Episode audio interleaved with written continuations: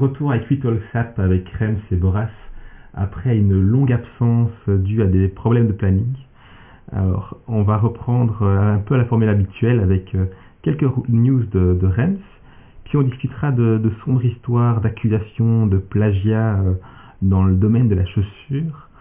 Et euh, Rems nous parlera en plus d'un- d'une affaire très italienne dans le même genre d'idée. Et puis on finira, comme à notre habitude, par euh, les coups de cœur euh, de l'équipe. Salut Boras Salut Romain. Et salut tout le monde. Salut Rems, pardon. Bonjour tout le monde. Alors les gars, pour ces retrouvailles, euh, est-ce que vous avez une, est-ce que vous voulez nous décrire ce que vous portez aujourd'hui pour cet enregistrement de dernière minute? Boras peut-être? Allez. Vas-y, je commence. En plus, je me suis pris en photo dans la, comment dire, dans la, dans le miroir du Monoprix. Je peux donc me commenter facilement. Alors, j'avais au pied, ce qui n'est pas le cas là tout de suite, puisque je me suis déchaussé en rentrant chez moi. J'avais une paire de Mephisto, des Mephisto noirs achetés euh, quelques euros dans le Emmaüs de Brest. Putain, c'est la paire de chaussures que je mets le plus depuis cet été. Euh, toujours mon éternel jean, mon loose de chez Hatski, qui commence doucement à fatiguer. Là, j'ai vu qu'avec mes bijoux, je l'avais éclaté au niveau des poches. Donc, euh, me tarde bah, d'avoir un nouveau jean pour le, le remplacer petit à petit, parce que là, il commence vraiment à être défoncé. J'ai plus un jean brut propre euh, assez large. Ensuite, sur le, le dos, euh, un sweat, pardon, en plus, je m'exprime mal. Voilà, là, le mauvais accent. Sur le dos, j'ai un pull, un Shetland de chez Drapeau Noir, couleur, euh, je sais plus le nom que ça a, mais une sorte de, de ocre jaune. Un bomber XXL aigle, dessiné par étude. Et sur la tête, une baseball cap suprême en denim délavé euh, que j'ai acheté récemment d'occasion et que je surkiffe. Donc voilà, c'est à peu près tout pour ma tenue. Du loose et du street euh, héritage. Et toi Rems, est-ce que tu as une tenue particulière à nous partager? Ah oui, j'ai une tenue que je me suis comme habillé ce matin et je me suis habillé différemment. J'ai des- je n'ai pas des sneakers aujourd'hui, j'ai des euh, Crockett et Jones aux pieds, j'ai des mocs euh, qui ce que j'ai trouvé euh, il n'y a pas tellement longtemps sur Vinted, euh, comme quoi on peut trouver euh, vraiment tout ce qu'on veut. Un ancien modèle des Maine euh, que je, dont je n'ai pas beaucoup d'infos dessus, mais en gros ça correspond au Boston actuel, donc des penny loafers euh, assez assez larges sur l'avant, en, en cuir grainé et euh, top. Non doublé Un pardon? Non doublé? Non doublé, doublé. Plutôt un modèle qu'on pourrait dire d'hiver, c'est assez enfin d'hiver euh, de, sais- de saison qui est assez euh, qui est assez, qui sont assez costaudes. J'ai un pantalon chez Doppia, euh, une marque en- italienne que j'avais déjà vu il y a quelques années, mais j'étais jamais intéressé. Finalement, ils ont pas mal de produits. Ça- les tarifs sont assez chers, mais on trouve ça facilement sur Yox ou sur des plateformes de, euh, de pas de seconde main, mais euh, qui reprennent des stocks. Donc, euh, si vous vous intéressez, pourquoi pas aller voir Doppia. Et j'ai ensuite euh, de l'université de Wisconsin. C'est Que- aussi truc que je- que je- que j'attrape sur Vinted à faible prix. Non, non, non, moi j'ai aucune euh, université américaine, mais j'ai un petit fait pour les, les suites euh, d'universités américaines. Puis bon, c'est les élections, c'est les élections aux États-Unis, il faut, faut suivre l'actualité. Ok. Ah là là. Voilà, moi, comme par, par- par Oui. hasard, je porte comme toi une paire de. Je porte, je porte évidemment, parce que là, je suis chez moi. Je portais une paire de, de Boston, de chez Crockett Jones, aussi en cuir grainé, euh, marron foncé. Avec au-dessus, j'ai une, euh, j'ai un pantalon, là, un des, un des dress trousers de ces SH, SH Kelly, nos, nos amis anglais, euh, qui est une, c'est un bonheur à porter. C'est, euh, ça ça respire la qualité comme, comme confection, c'est assez magique. Et au-dessus de ça, j'ai un, j'ai un col roulé 4 fils de chez Eric Bompard, qui, est, qui me fait du coup, avec ma, avec ma calvitie, une belle tête de bite. bah, en tout cas, ce que je vois, c'est que vous êtes bien élégant pour un dimanche. Je suis le seul plouc, quoi. Mephisto, jean pourri. euh. Ouais, mais moi j'étais voir le grand Aïe, aïe, aïe. avec mes enfants euh, ce matin, donc euh, je me suis fait beau pour voir Saint-Nicolas. C'est tout. C'est beau. Ça se défend. Allez, maintenant on va passer, Bon, bah, je propose très- qu'on passe, on ouais, attaque ouais, les news de Reims. C'est la revue de presse. Deux trois news euh, parce que parce que je n'ai pas plus que ça en stock et ce sera pratiquement que du jeans. Une première news, ce sera sur euh, Du recyclage, c'est plus que la mode maintenant, ça devient une nécessité, mais c'est intéressant de s'y pencher. Donc c'est la brasserie japonaise Sapporo Breweries qui tente de séduire de nouveaux clients en lançant euh, une nouvelle euh, gamme qui n'est pas de bière cette fois, mais de jeans. Des jeans confectionnés à partir de déchets du brassage de sa bière par la Sapporo Black Label. Donc ce sont des déchets issus du malt, euh, des feuilles, des tiges de houblon. La brasserie s'associe à Shima euh, Demiworks. Euh, c'est une entreprise japonaise également, une entreprise qui fabrique des vêtements à partir de, de bagages, de déchets résultant de broyage de la canne à sucre pour pouvoir proposer ses premiers, euh, ses premiers jeans. Et donc la brasserie a sorti une trentaine de paires de jeans pour un prix de 4 41 000 yens, fait à peu près 300 euros, qui était le modèle Black Label Malt et Hops. Et pour euh, 30 euh, modèles, il y a eu 1600 demandes d'achat euh, pour cette première euh, sortie. Ok. Fan de bière. C'est quand même impressionnant le- la différence de culture. La différence de culture au niveau de la sape et du produit entre le Japon et la France. J'y connais ou j'y connais rien en Belgique, mais t'imagines en France une marque de bière qui dit je vais sortir des jeans à 350 euros euh, issus de mes déchets. euh, qui ça va intéresser? Tu penses qui Vous pensez vous qui connaissez mieux la bière que moi, j'imagine Vous pensez qu'il y aurait des gens prêts à foutre 350 balles dans un Alors, jean d'une marque rien, de bière on- française On parle effectivement du Japon et du coup. Moi j'ai la réponse à ça. Bah, déjà, à partir du moment où, les, où, les, où ça vient du Japon, les gens vont acheter dans tous les cas, qu'ils soient japonais ou pas. Donc, pff, ça me choque, ça me m'étonne pas plus que ça. Et en vrai, les trucs, euh, les produits dérivés de marques de bière, ça se vend pas mal. Hein. Ouais, mais voilà, c'est des t-shirts avec écrit Cronenbourg, quoi. Non, non, non, il y a une, Ah, on a, en dehors, en dehors de cette culture euh, de bière pétée, hein, comme tu viens de citer, euh, il y a des vrais beer geeks, c'est le, le nom Ouais. qu'ils se donnent, qui sont super intéressés par les, déjà les micro-marques qui produisent des bières un peu what the fuck, et ce genre de, euh, ce genre de truc, euh, enfin là, on parle que de 30 jeans dans un premier temps, je- euh, il y en aura peut-être plus dans l'avenir. Je suis certain que ça se vend sans aucun souci. Tu serais étonné de voir ce que certaines brasseries qui sont un peu cotées, mais même brasseries de niche, peuvent avoir comme clientèle qui feront la queue pendant des heures pour réussir à choper un, une ou deux bières du dernier, euh, du dernier brassage. Donc, euh, ouais, ouais, si, si. À grande échelle, je pense pas qu'il y ait spécialement une demande de ce genre de choses, mais à petite échelle, sans aucun problème. Bah, moi, je Ouais. Non, mais- sans aucun problème. C'est le geek et la bière, ça je piche, tu vois, co- comme, tout produit, il y a un savoir-faire, il y a, il y a des mecs qui se passionnent. C'était vraiment le, le la, la marque de bière en Europe, tu vois, je me dis qu'il lance son jean. Parce que là, tu as bien dit qu'il y avait 1600 demandes pour 30 jeans. En gros, il y a 1600 mecs qui sont manifestés prêts à être chauds, quoi. Ouais, C'est mais c'est- cool, hein. C'est Maintenant, je vais te rejoindre dans un sens entre la, entre, euh, on va dire l'Europe peut-être, euh, même si on parlait de la Belgique et le Japon. Au Japon, c'est possible que ce soit des amateurs de jeans qui soient venus. C'est ça. un mix, euh, Ouais. En Belgique, ce serait pas des amateurs de jeans, ce serait des amateurs de bière.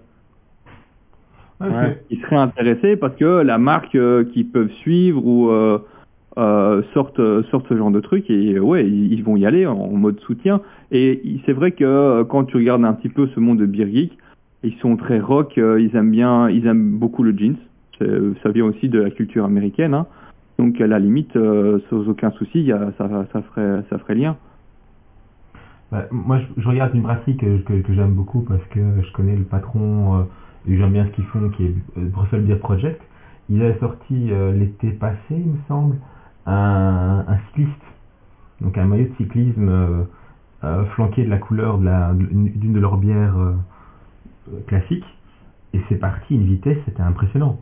Pourtant, c'était quand même très spécifique aussi comme, comme produit. Donc, pour peu que tu tombes sur, sur des, gens fans de vélo et de, et de bière, euh, ça vite, tu trouves vite un marché. Et du coup, le jeans, c'est quand même un, allez, un vêtement relativement euh, tout terrain euh, qui va à tout le monde. Je suis moins, je moins convaincu que s'ils avaient fait des cravates, ça serait, ça vendu aussi bien, par exemple. À mon avis, euh, non. Non, euh, beaucoup moins. Ou alors elles auraient été pas beaucoup portées. À des ça, conventions, mais pas plus que ça, quoi. Après, je me demande ce que ça veut dire en vrai des, des, des, euh, des jeans à partir de Dresch. Est-ce que c'est ils ont récupéré les, les- la, la matière organique pour en refaire un, un, du fil euh, façon euh, façon comment lyocell ou autre ou est-ce que c'est euh, ou est-ce qu'ils ont vraiment récupéré des fibres de de, de, de céréales ou autre? Ça me paraît toujours, c'est toujours la question de savoir comment ils, sont, ils ont fait ça, quoi. Bah, l'entreprise qui faisait ça en faisait déjà des jeans à base de, canne à sucre, enfin de, du, du déchet de la canne. Donc j'imagine qu'ils ont repris le même genre de processus, mais je, suis pas agrobiono, euh, je suis de boîte, je suis pas euh, agronome, donc je saurais pas te, je saurais pas t'en dire plus. Ok. T'avais une autre news sur le, sur le jeans, Rams. Toujours sur le jeans, mais ici on revient, on revient, on, revient d'Europe, on revient dans l'Hexagone. euh, C'est euh, un jean 100% lin, made in France. On a déjà entendu ce genre de choses, mais c'est une nouvelle euh, promesse que propose la marque SEM, S-E-M-E, qui est donc c'est un lin qui est cultivé en Seine-Maritime, puis qui est filé tissé à Nobly en Alsace. Le jean repart en Normandie pour être coupé, assemblé avant une dernière étape de lavage dans la Sarthe. Au total, il parcourra moins de 2500 km, qui fait beaucoup comme ça sur le papier, mais qui est ridicule par rapport à ce que fait généralement euh, une paire de jeans pour arriver euh, euh, de la confection jusque même carrément la production de, des matières premières jusque dans jusqu'à notre cul. hein. Le projet a commencé par un Ulule qui s'est clôturé en septembre 2022, objectif 8000 euros, résultat 9, euh, 97 860 euros. Actuellement en précommande sur le site de la marque pour 245 euros. Ouais, j'ai vu passer C'est le, la, la non, non, là, c'est, c'est 9000 équipes ou 90 000 97 000. Putain. Allez, on va dire presque 100 000, ça va ça? Ouais. Les 100K, ouais. Ouais, ouais, bah, c'est bien pour la Alors, c'est, c'est bien. Alors ça fait un gros, un gros objectif à- battu, machin, en pourcentage. En même temps, l'objectif de 8000 euros, c'était vraiment un sketch parce que vraiment, enfin. Oui, je suis d'accord. Euh, mais euh, la marque existait déjà, elle a voulu se lancer là-dessus. Effectivement, les 8000 euros, c'est que dalle. Ça, ça, ça remplirait même pas leurs frais. C'est ça, c'est vraiment juste pour dire que. Après, euh, Ulule reste une plateforme de, de, de, de promotion qui est efficace aussi pour ce genre de trucs, ce genre de projet. Ça marche pas trop mal sur Ulule. C'est pas idiot de leur part de se lancer là-dessus, même avec des objectifs pétés. Mais euh, non, c'est- ça va aller. En vrai, je trouve que les photos sont pas mal de la toile. Alors clairement, la coupe, c'est du slim. euh, C'est slim- du semi-slim, c'est marqué dessus, c'est marqué sur le Ouais, site. C'est du bien. Du semi-slim ajusté vers le bas. Donc euh, Ouais. voilà, c'est du taille bas semi-slim. La coupe, la coupe est pas folle. euh, pour- C'est pas trop, euh, trop mon style. C'est plus trop mon style en tout cas. Mais il y en a qui le portent vraiment correct, enfin, plutôt correctement. Je trouve que la toile est pas mal. Elle a, elle a une certaine gueule. Bizarrement, elle est pas trop lisse, comme tu peux voir chez Cadiani ou autre. Et puis, ils ont eu la très bonne idée, il faut avouer, de faire quelque chose qui me paraît une très bonne idée pour faire, pour vendre un jeans. J'imagine pas qu'ils non, non, ça autrement. pas. Ils ont mis un petit drapeau français sur la Ouais, je le ça. savais. C'est vrai, ils ont mis ça. Je suis en train de, reg- je suis en train de faire. Ah, ok, je trouvais pas où faire défiler les photos. ouais, en vrai, on s'en fout, mais c'est vrai que tu vois. Pourquoi? Pourquoi? Pourquoi? Euh, Déjà, pas- SEM Paris, au moins c'est déjà ça. Ou Paris SEM. Oula, oui, ça aurait fait des jeux de mots. non, euh, franchement, je serais, je serais curieux de le voir. euh, été vaguement tenté de me dire, allez, je le tente en, en upsize. euh, je trouvais la toile in- intéressante. Et je sais plus combien il était à la base. Il le faisait à combien le... Là, il est à 245. Ouais, il, il était à moins de 200 balles, 65 euros le, au, au lancement sur, sur Ulule. C'était Ah, en- tu l'avais vu? Ouais, j'avais vu celui-là. Et euh, ouais, moi j'avais trouvé, j'avais trouvé franchement la, toile, ce qui monte de la toile, est sympathique. Et, et au- au-delà du, côté euh, facile de montrer une toile de près, euh, en montrant toutes les micros aspérités, les micro aspérités, elle se ressent, je trouve même dans les photos de shooting du jean. Je trouve qu'elle est, euh, elle a la gueule, franchement. Je trouve ça pas mal. Bah, avec le lin, c'est, ça, c'est logique que t'aies de l'aspérité en vrai. Oui, c'est ce que j'allais dire. Le, ton jean, Ouais. le lanieri qui, est en lin, il n'a pas d'aspérité. Non, le- c'est c'est spécial. c'est- Cadiani. Non, mais je veux dire, c'est dans l'école européenne, en fait. Je ne comparais pas forcément avec le. avec le. Ouais, un un autre toile en jean. lin. Je parle vraiment du fait que, Ouais. par rapport à ce, ce qu'on on peut voir dans les, les, les toiles italiennes de jeans, souvent c'est très lisse. Par contre, je suis du déçu, côté. j'arrive pas avoir le poids. 400 grammes par mètre. Carré. Ça fait quoi ça? Euh, puis fait. Euh. Ça va nous faire du euh, 300. Donc, qu'est-ce que je raconte comme connerie euh, euh, Désolé, hein, mais... euh, ça nous fait du 250 euh, grammes par euh, mètre linéaire. Je suis vachement avancé. Euh, alors, Oui, je ne calcule qu'en ose, moi, monsieur. Je suis un c'est puriste. logique. Euh, en ose, ça fait du, ça fait du 9 ose. Oh là, c'est léger. C'est très léger. Ouais. C'est c'est léger sa mère. Attends, le, le, le ose, il est, il est calculé en mètre linéaire ou en, en, en Ouais, mètre carré? C'est trop pour un dimanche. ah, Je suis désolé, ils ont C'est beaucoup trop pour un dimanche. Bon, euh, on va dire Ah. que c'est une belle proposition. Hein. Par mètre Ouais. de tissu, si je me crois à la définition sur Bah, notre c'est juste, enfin oui, c'est vrai, c'est ça, c'est sûr. euh, Donc ça fait entre 9 oses et 14 oses. Suivant si on Ouais, enfin là, en. La marge est grande, hein. Oui, on passe de la chemise, on passe de la chemise aux lignes toute, au jig toute saison. Mais franchement, je sais pas du tout en quel, non, le, le- comment on, on considère le, le poids de la toile, si on la, on la compte en mètre carré euh, ou en... Voilà, comme ça, on, tout le monde sait qu'on est des techniciens. On est super fort. Ouais. Vraiment, venez chez nous pour écouter des mecs qui parlent de ça, qui sont pointus, vraiment. Qui s'y connaissent, qui savent, qui connaissent leur sujet. Qui Ah, moi, je peux vous dire comment faire des tenues géniales, mais alors euh, les, les poids de trucs et tout, j'en ai rien à foutre, mais alors genre vraiment rien à foutre. Oui, enfin là, c'est comme intéressant de savoir. euh, Ouais, ce- ouais, non, c'est pour voir s'il est lé- léger ou pas, quoi. Il a l'air léger, hein, pour le coup. Je vais les, je vais les contacter, euh, Sem, quand on aura sorti le, le podcast. Je suis curieux.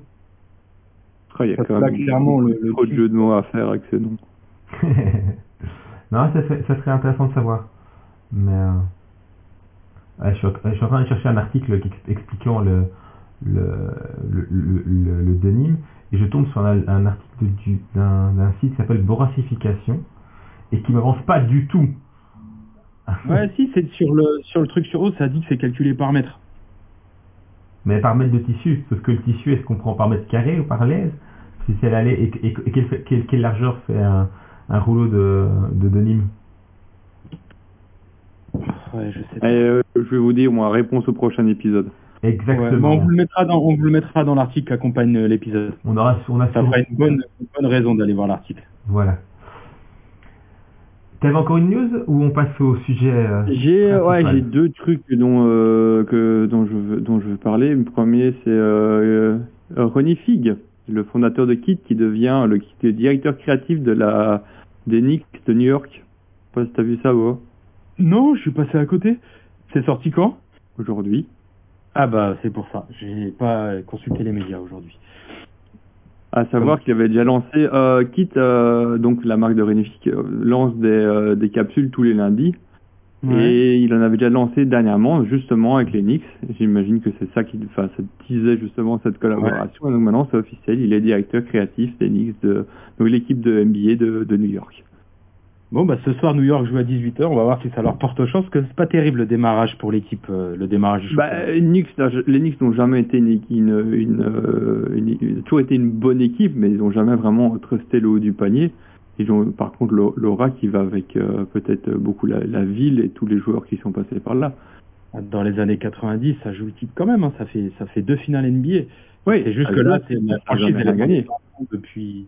Ils ont des titres en 1972 et 74, je crois, avec Pat Riley qui faisait partie de l'équipe. Mais bon, c'était il y a très longtemps. C'est surtout fait- une équipe de cœur, hein, les Knicks. Ouais, bah c'est Madison Square Garden, c'est tout un tas de trucs. Je suis je suis curieux, je, je verrai ce qu'il a fait, je vais regarder. Moi, j'aime pas tout ce que fait Ronnie Fig.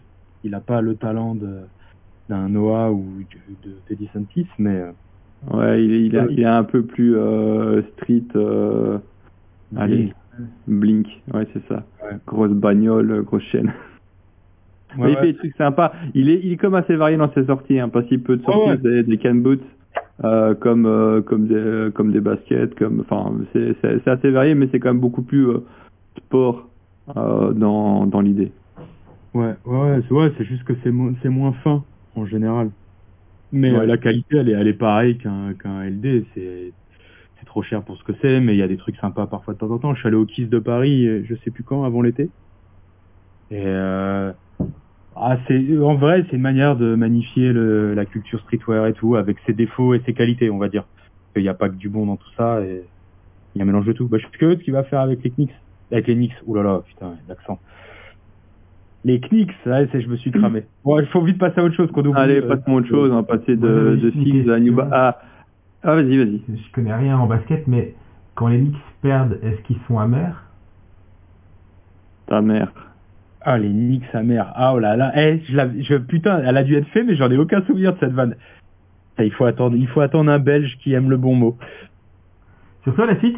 Pardon. Et sur la suite, euh, alors c'est une news sans être une news, mais maintenant c'est sûr, on- parce que ça a été euh, mis sur le site de New Balance, la, la 990 V6 va sortir. On n'a pas encore la date, mais c'est pour bientôt et on reviendra à ce moment-là pour euh, pour vous faire euh, pas non pas un unboxing, mais euh, pour reparler du shape de cette paire. Et pourquoi pas un unboxing? J'ai des contacts chez New Balance. Tu vas teaser, tu teases. Bah, je peux essayer, je vais contacter la nana. C'est vrai que j'ai vu le truc passer et ça pourrait être cool. Ouais, il est déjà sur, enfin, donc sur le site euh, officiel de New Balance, euh, la- les photos sont, sont mises avec le soon Ouais. qui, Ah, qui a été C'est tapé. bien d'avoir une paire pour euh, faire, faire une Bah, vidéo. surtout qu'ils avaient annoncé 2022, euh, on commence tout doucement à ne plus y être. Ouais, oui, on s'en rapproche dangereusement de la fin. Donc, euh, ou alors ce sera tout début 2023, ben on va espérer qu'ils les sortent, euh, qu'ils les sortent maintenant. Maintenant, après, je, je- je suis certain qu'avec ce qui se passe aux États-Unis, ils n'ont peut-être pas envie de commencer à sortir la plus grosse sortie normalement qui est attendue euh, dans le domaine de la- des stickers euh, USC euh, à- au moment des élections. Donc, euh, ce sera peut-être euh, à partir de maintenant qu'ils vont commencer à vraiment donner des infos. Ouais, ça se tient. Et en gros, ils- une fois qu'ils sortent la V6, les, les- les autres versions, ils les arrêtent ou, ou ils continuent Non. à faire des, des V machin dans, dans tous les sens Alors, c'est un vrai bordel pour savoir ce qu'ils font avec. Euh, ils continuent généralement avec les anciennes versions, mais en moins grosse sortie. En fait, ils essayent de... Enfin, c'était c'était assez spécial. À un moment donné, ils arrêtaient complètement. Donc, euh, quand tu pour pour, pour celle-là, hein, donc euh, la 990 ou 990 Mhm. pour les Belges, euh, ils sortaient la nouvelle version et l'ancienne version n'était plus disponible directement ou ressortait pour des collaborations, un genre de trucs. Mais depuis deux ans, euh, ils ont commencé à ressortir énormément les V1, les V2, les V3, les V4 aussi, Ouais. dans Ouais, les V4. différents coloris, parfois qui se rapprochaient fort de l'original, parfois qui s'en éloignaient vraiment beaucoup. C'était notamment, même si c'était quand même principalement euh, pour euh, des collaborations, il y a eu des, quand même pas mal de sorties sur toutes les paires. Aussi depuis que Teddy Santis a, repris, euh, a repris le- tout ce qui est le Made in USA chez, chez New Balance. Donc il n'y a pas vraiment de règle ab- absolue là-dessus. Ils vont évidemment se concentrer euh, sur le nouveau modèle, j'imagine qu'il fois qu'il est sorti. Mais d'abord en le sortant dans les euh, coloris habituels, notamment euh, le, le gris. Ok. Non, j'ai j'ai du mal à suivre moi sur le truc de, de- des New Balance, moi à part la 1500 euh, que j'aime beaucoup, euh, le reste euh, je me parle Un pas de homme de mal. goût. Mais euh, Un homme de goût, la 1500 elle est tellement belle. Oh, il y en a plein qui sont belles. Enfin, euh, je n'ai plus rien dans mon panier. Eh bien La merci pour ces, ces news. Pour une fois on a, on a même réussi à être rapide sur les news. C'est pas mal. On va passer au sujet principal. La guerre entre le Japon, l'Italie et la France au milieu. On va vous parler Et du d'histoire. USA, du coup. et des USA, que, que- que- qu'oblige, et des USA. C'est une nouvelle guerre mondiale qui s'est, qui s'est lancée euh, hier ou avant-hier euh, sur, euh, sur les réseaux, on va dire. C'était quand hier? Pour ceux qui suivent pas, Samedi, je crois que c'est sorti cette histoire. 12 novembre. Le 12 novembre, le lendemain de la, de- le, le lendemain de la de l'armistice du 11 novembre, les Japonais relancent la guerre mondiale. Alors pour l'histoire, la marque Max Over, qui est tenue par, un, par une connaissance de, de Beau, Samuel, je ne sais plus comment, euh, a teasé sur son site euh, une nouvelle paire de, boots euh, de type main boot, donc de, des, boots type qui font penser très fortement à ce que peut faire une marque comme Nuketen. Voilà. on en a rigolé en disant, Ah, tiens, c'est surprenant, mais voilà. Le problème étant que le créateur de Yuketel lui-même a reposté sur son compte Instagram un message en, en- en disant euh, Salut Max Over, on sait que tu, on, on sait que tu aimes beaucoup euh, mais euh, c'est pas super sympa de copier notre euh, main euh, boot euh, euh, directement quoi. Et donc le mec aff- affiche euh, à ses, euh, je ne sais pas combien de millions de fo- followers. Le non, fait- pas million, pas déconner. pas de Non, millions. non, non, il, il en a pas. Non, non, non, il en a. Il, Il a il- pas de 10K. Il, il, a 11 000 followers. Oui. quoi, 12 000 Par les followers. pointures. quoi. C'est Il est suivi par toutes les pointures du milieu. C'est c'est une pointure, le mec. Et donc voilà, et il a, il a relancé là-dessus euh, sur, euh, en accusant euh, Max Over de, de, de copier son design. Ce à quoi Samuel s'est défendu en disant que bah, c'était, c'est- il avait vu avec son, son fabricant et qu'il ne devait pas y avoir de problème. Et ça fait un petit, un petit, ça a permis à certains de, qui accusaient déjà Max Over de euh, pomper leur design soi-disant, de, re- de remettre une couche là-dessus. Et euh, Samuel s'est retrouvé à ce point une espèce de mini shitstorm euh, qu'il a, à mon sens, bien géré. Euh, mais je voulais savoir ce que vous en, vous en aviez pensé de cette histoire. Qu'est-ce que vous en pensiez euh, de cette accusation euh, de plagiat venant d'un mec qui fait des pompes à... Ça, ça se coûte coûte bien de faire du Keten. Bah, déjà, avant. Ouais, et mais c'est quoi une main boot Ah, c'est l'espèce de, de, de chaussure façon mocassin euh, montant... Euh, Beau, t'es meilleur, vas-y. Qu'est-ce que c'est qu'une main boot? Ouais. Bah, en gros, main boot, en fait, c'est même pas une main boot. En gros, le modèle de Yuketen qu'il, euh, que Yuki, parce que Yuki Matsuda, c'est le nom du créateur du Yukiten, il accuse euh, Max Over d'avoir copié la main guide, donc qui est, qui est une main guide boot, qui peut être plus ou moins haute, etc. Alors, en l'occurrence, c'est un modèle de vraiment montant qui monte bien au-dessus de la cheville. Et en fait, c'est des chaussures qui sont fabriquées dans le Maine aux États-Unis et qui sont inspirées des mocassins amérindiens. Et donc, euh, il y avait ce qu'on appelait, il y a, y a plein de petits mocassins euh, bas montés sur Camsol, sur Vibramsol, sur Smell Commando. Et en particulier, en particulier, ce design un peu comme est la main gagne de Yuketen, ça rappelle les canoë shoes. Donc c'est c'est une chaussure avec plusieurs empiècements de cuir qui fait très mocassin indien avec un, un bout qui relève qui était un peu pour protéger de l'eau avec plusieurs surcouches. Donc c'est un design, c'est un design qu'on trouve chez, mais genre chez, euh, je sais pas, 10-15 marques. Et surtout des marques plus vieilles que Yuketen comme euh, Sebago, GH Bass. Et les originales proviennent de marques comme, euh, enfin les originales, on va dire des ateliers qui ont plus de 100 ans, comme euh, Russell, Russell Mocassin, enfin Mocassin, je sais pas comment on dit en anglais. Euh, Il y a Raincourt, un truc comme ça aussi, qui sort ça depuis bien, enfin, c'est des marques américaines en fait, historiques. Donc il y a tout un savoir-faire là-bas. Et Yuki Matsuda, on n'a pas encore écrit l'article dessus, ça fait partie des prochains à venir, donc ça sera peut-être sorti quand euh, cet épisode sortira.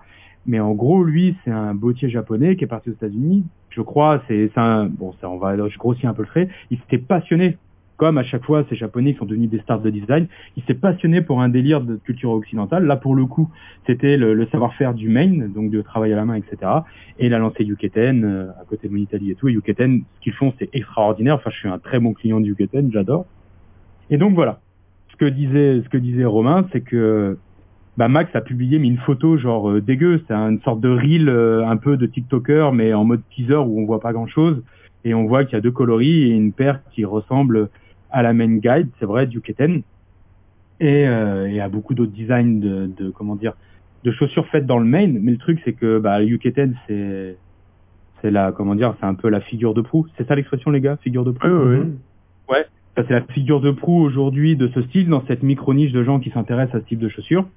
Et donc voilà, il y a sûrement quelqu'un qui a dit à Yuki, oh regarde ce qui s'est fait, et puis Yuki a réussi, a réagi. Et donc après, c'est tout ce que vous a dit Romain. Et moi, je trouve que les gars, on peut discuter la problématique, on peut la discuter sur deux choses.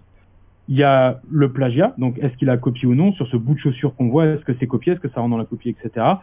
Ça, c'est un sujet à part. Et là, là vraiment, bah, Rémi, tu pourras peut-être encore plus nous aider vu que tu es juriste. Et après, il y a l'autre, je trouve, et qui m'a un peu déçu, qui m'a surpris en fait, c'est la réaction de Yuki de faire euh, un drama sur les réseaux à chaud, parce que ça s'est fait en quelques heures. On parle la photo, enfin l'espèce de vidéo à, je vois encore une fois, c'est une vidéo faite à l'arrache avec un iPhone.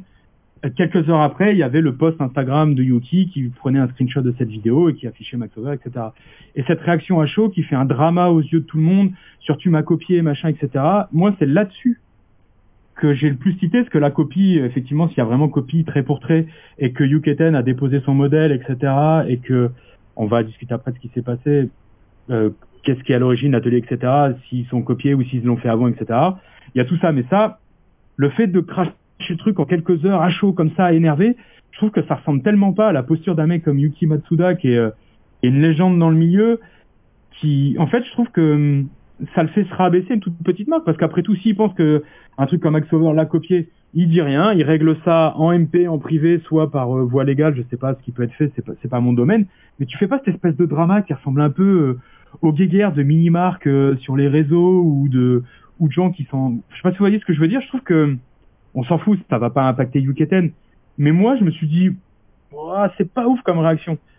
Je sais pas ce que vous en pensez. Voilà, on peut discuter ces deux sujets et, et voilà. Et...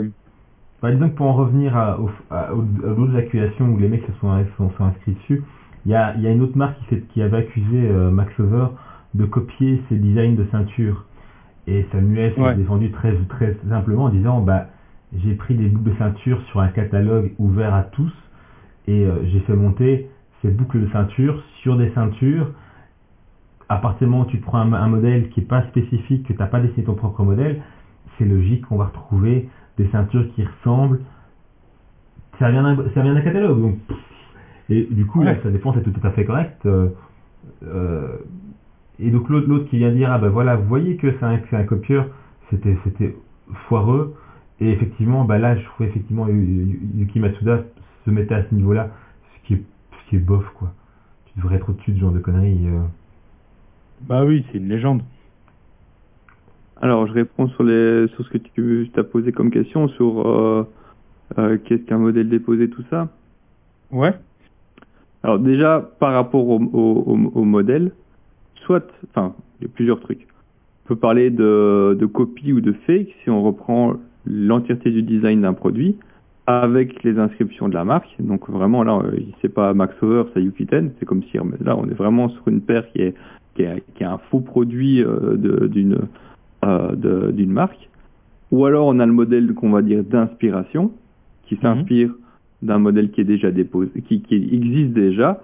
Question à savoir, est-ce que le modèle a été déposé dans le lieu où il est commercialisé? Parce que ça aussi c'est très important à avoir. Il faut faire parce qu'on l'a déposé à un endroit que c'est valable dans, sur l'entièreté de la planète, c'est pas le cas. Euh, et après voir est-ce que même si le modèle a été déposé, s'il est toujours protégé. Parce qu'il y a des modèles qui sont déposés depuis tellement longtemps, qui rentrent dans le domaine public et maintenant qui sont euh, libres de droit. Euh, une fois qu'on a répondu à toutes ces questions, ben, on peut plus ou moins voir où on se situe. Ici, apparemment, ce serait un modèle qui était pas déposé, ou un modèle qui est tellement, ça c'est aussi un des pro- une des problématiques, même si on a déposé un modèle, c'est pour ça qu'il nous appartient forcément à partir du moment où ce modèle existe déjà classiquement et été déjà reproduit pas mal de fois. On ne sait plus qui a la paternité de quoi et en gros, euh, c'est libre à chacun à, l'utiliser et celui qui va tenter un procès, même s'il a déposé le modèle, il aura difficilement gain de cause parce que on va dire ouais ok ça ressemble mais ça ressemble aussi à ça ou encore à, un autre, à autre chose qui, est qui existe déjà. Donc c'est toujours une problématique, même si on dépose des modèles, de réussir à faire respecter le, le- ce, ce modèle. Dans le cadre du vêtement, en tout cas, c'est assez compliqué, sauf quand on a sur des euh, les cas les plus connus en jurisprudence, ce sont des cas où on a repris des euh, des impressions qui sont vraiment euh, telles quelles. Là, il n'y a pas vraiment de enfin, il y a moins de débats à avoir, mais quand on est sur des formes, sur des détails, sur des, sur euh, ici des, des, des paires, c'est très compliqué. Nike a beaucoup de problèmes à faire respecter ces modèles. Dans un sens, il y a peut-être pas très envie non plus à certains moments, mais euh, c'est vraiment, euh, c'est pas simple pour les marques de réussir à se faire reconnaître les modèles déposés. Déjà quand ils les déposent, donc beaucoup ce que certains font, ben, en fait ils les déposent pas et euh, ils Ouais. se défendent autrement. Ou ils s'en foutent. Ouais, bah, c'est très clair. Et en fait, je vais être, je vais être franc avec vous, les gars, c'est une c'est un truc qu'on on peut même pas en discuter puisque on n'a pas vu des photos euh, produits de la paire, on les a pas vues sur toutes les coutures. On part encore une fois, on parle d'un shitstorm qui part d'un d'une ouverture de boîte. Imaginez, euh, chers amis auditeurs auditrices, En fait, le reel, c'était une boîte où il, faisait un mouvement de translation gauche-droite du, euh, du couvercle de la boîte qui faisait qu'on apercevait la paire très rapidement. Donc on, là tout de suite, on peut même pas dire ouais c'est une copie 100%. Et encore une fois, c'est ce que disait Hans, est-ce que c'est une copie d'ailleurs, mais est-ce que Yuketen s'est pas inspiré d'autres marques et qu'en fait l'atelier, parce que c'est aussi de ce dont on va devoir parler euh, justement sur la défense de Max Over, c'est que les Italiens qui font ça, c'est une boîte qui existe depuis 100 ans, qui existe depuis trois fois plus longtemps que Yuketen. Et donc qui ont des, selon le, après je pourrais vous lire ou non le mot, je sais pas ce que vous en pensez les gars, je peux vous lire en français, mais le, l'atelier italien qui produit ces, ces chaussures est une marque qui expose au salon de la chaussure mondiale à Milan, donc c'est-à-dire avec euh, il a pignon sur rue, il est vu aux yeux de tout le monde, de tous les professionnels du milieu, et il expose euh, ses chaussures depuis toujours et ces modèles-là depuis 5 ans. Et donc du coup, euh, c'est hyper compliqué en fait. On n'a pas d'infos nous pour dire s'il y a qui a copié, qui a pas copié, à part Ouais, donner et- des faits. Et on, et de des salons qui exposent. Ouais, ouais, bien, oui. Surtout à. Milan, surtout en Italie. Non, oui, enfin en Italie, même si c'est pas à Milan. Voilà. Et du coup, pour revenir, je pense, sur la seule chose dont on pouvait parler, c'était un peu cette réaction, parce que, en fait, ça m'a un peu touché parce que je, toute proportion gardée, les gars, je vis un peu ça en ce moment. On va dire, pareil avec Borali, on n'a rien inventé, mais on a, on a développé euh, certains, certains bijoux qui existaient déjà au Japon, etc. C'est d'ailleurs là-bas que je me suis inspiré, mais nous avec des tissus un peu différents, puis vraiment en upcycling, on a rajouté euh, une bague en laiton qu'on travaille à la main, etc. pour vraiment faire un produit à la fin qui soit le nôtre et qui soit différent des autres, qui puisse même se marier avec les autres, mais qu'on ait un truc singulier.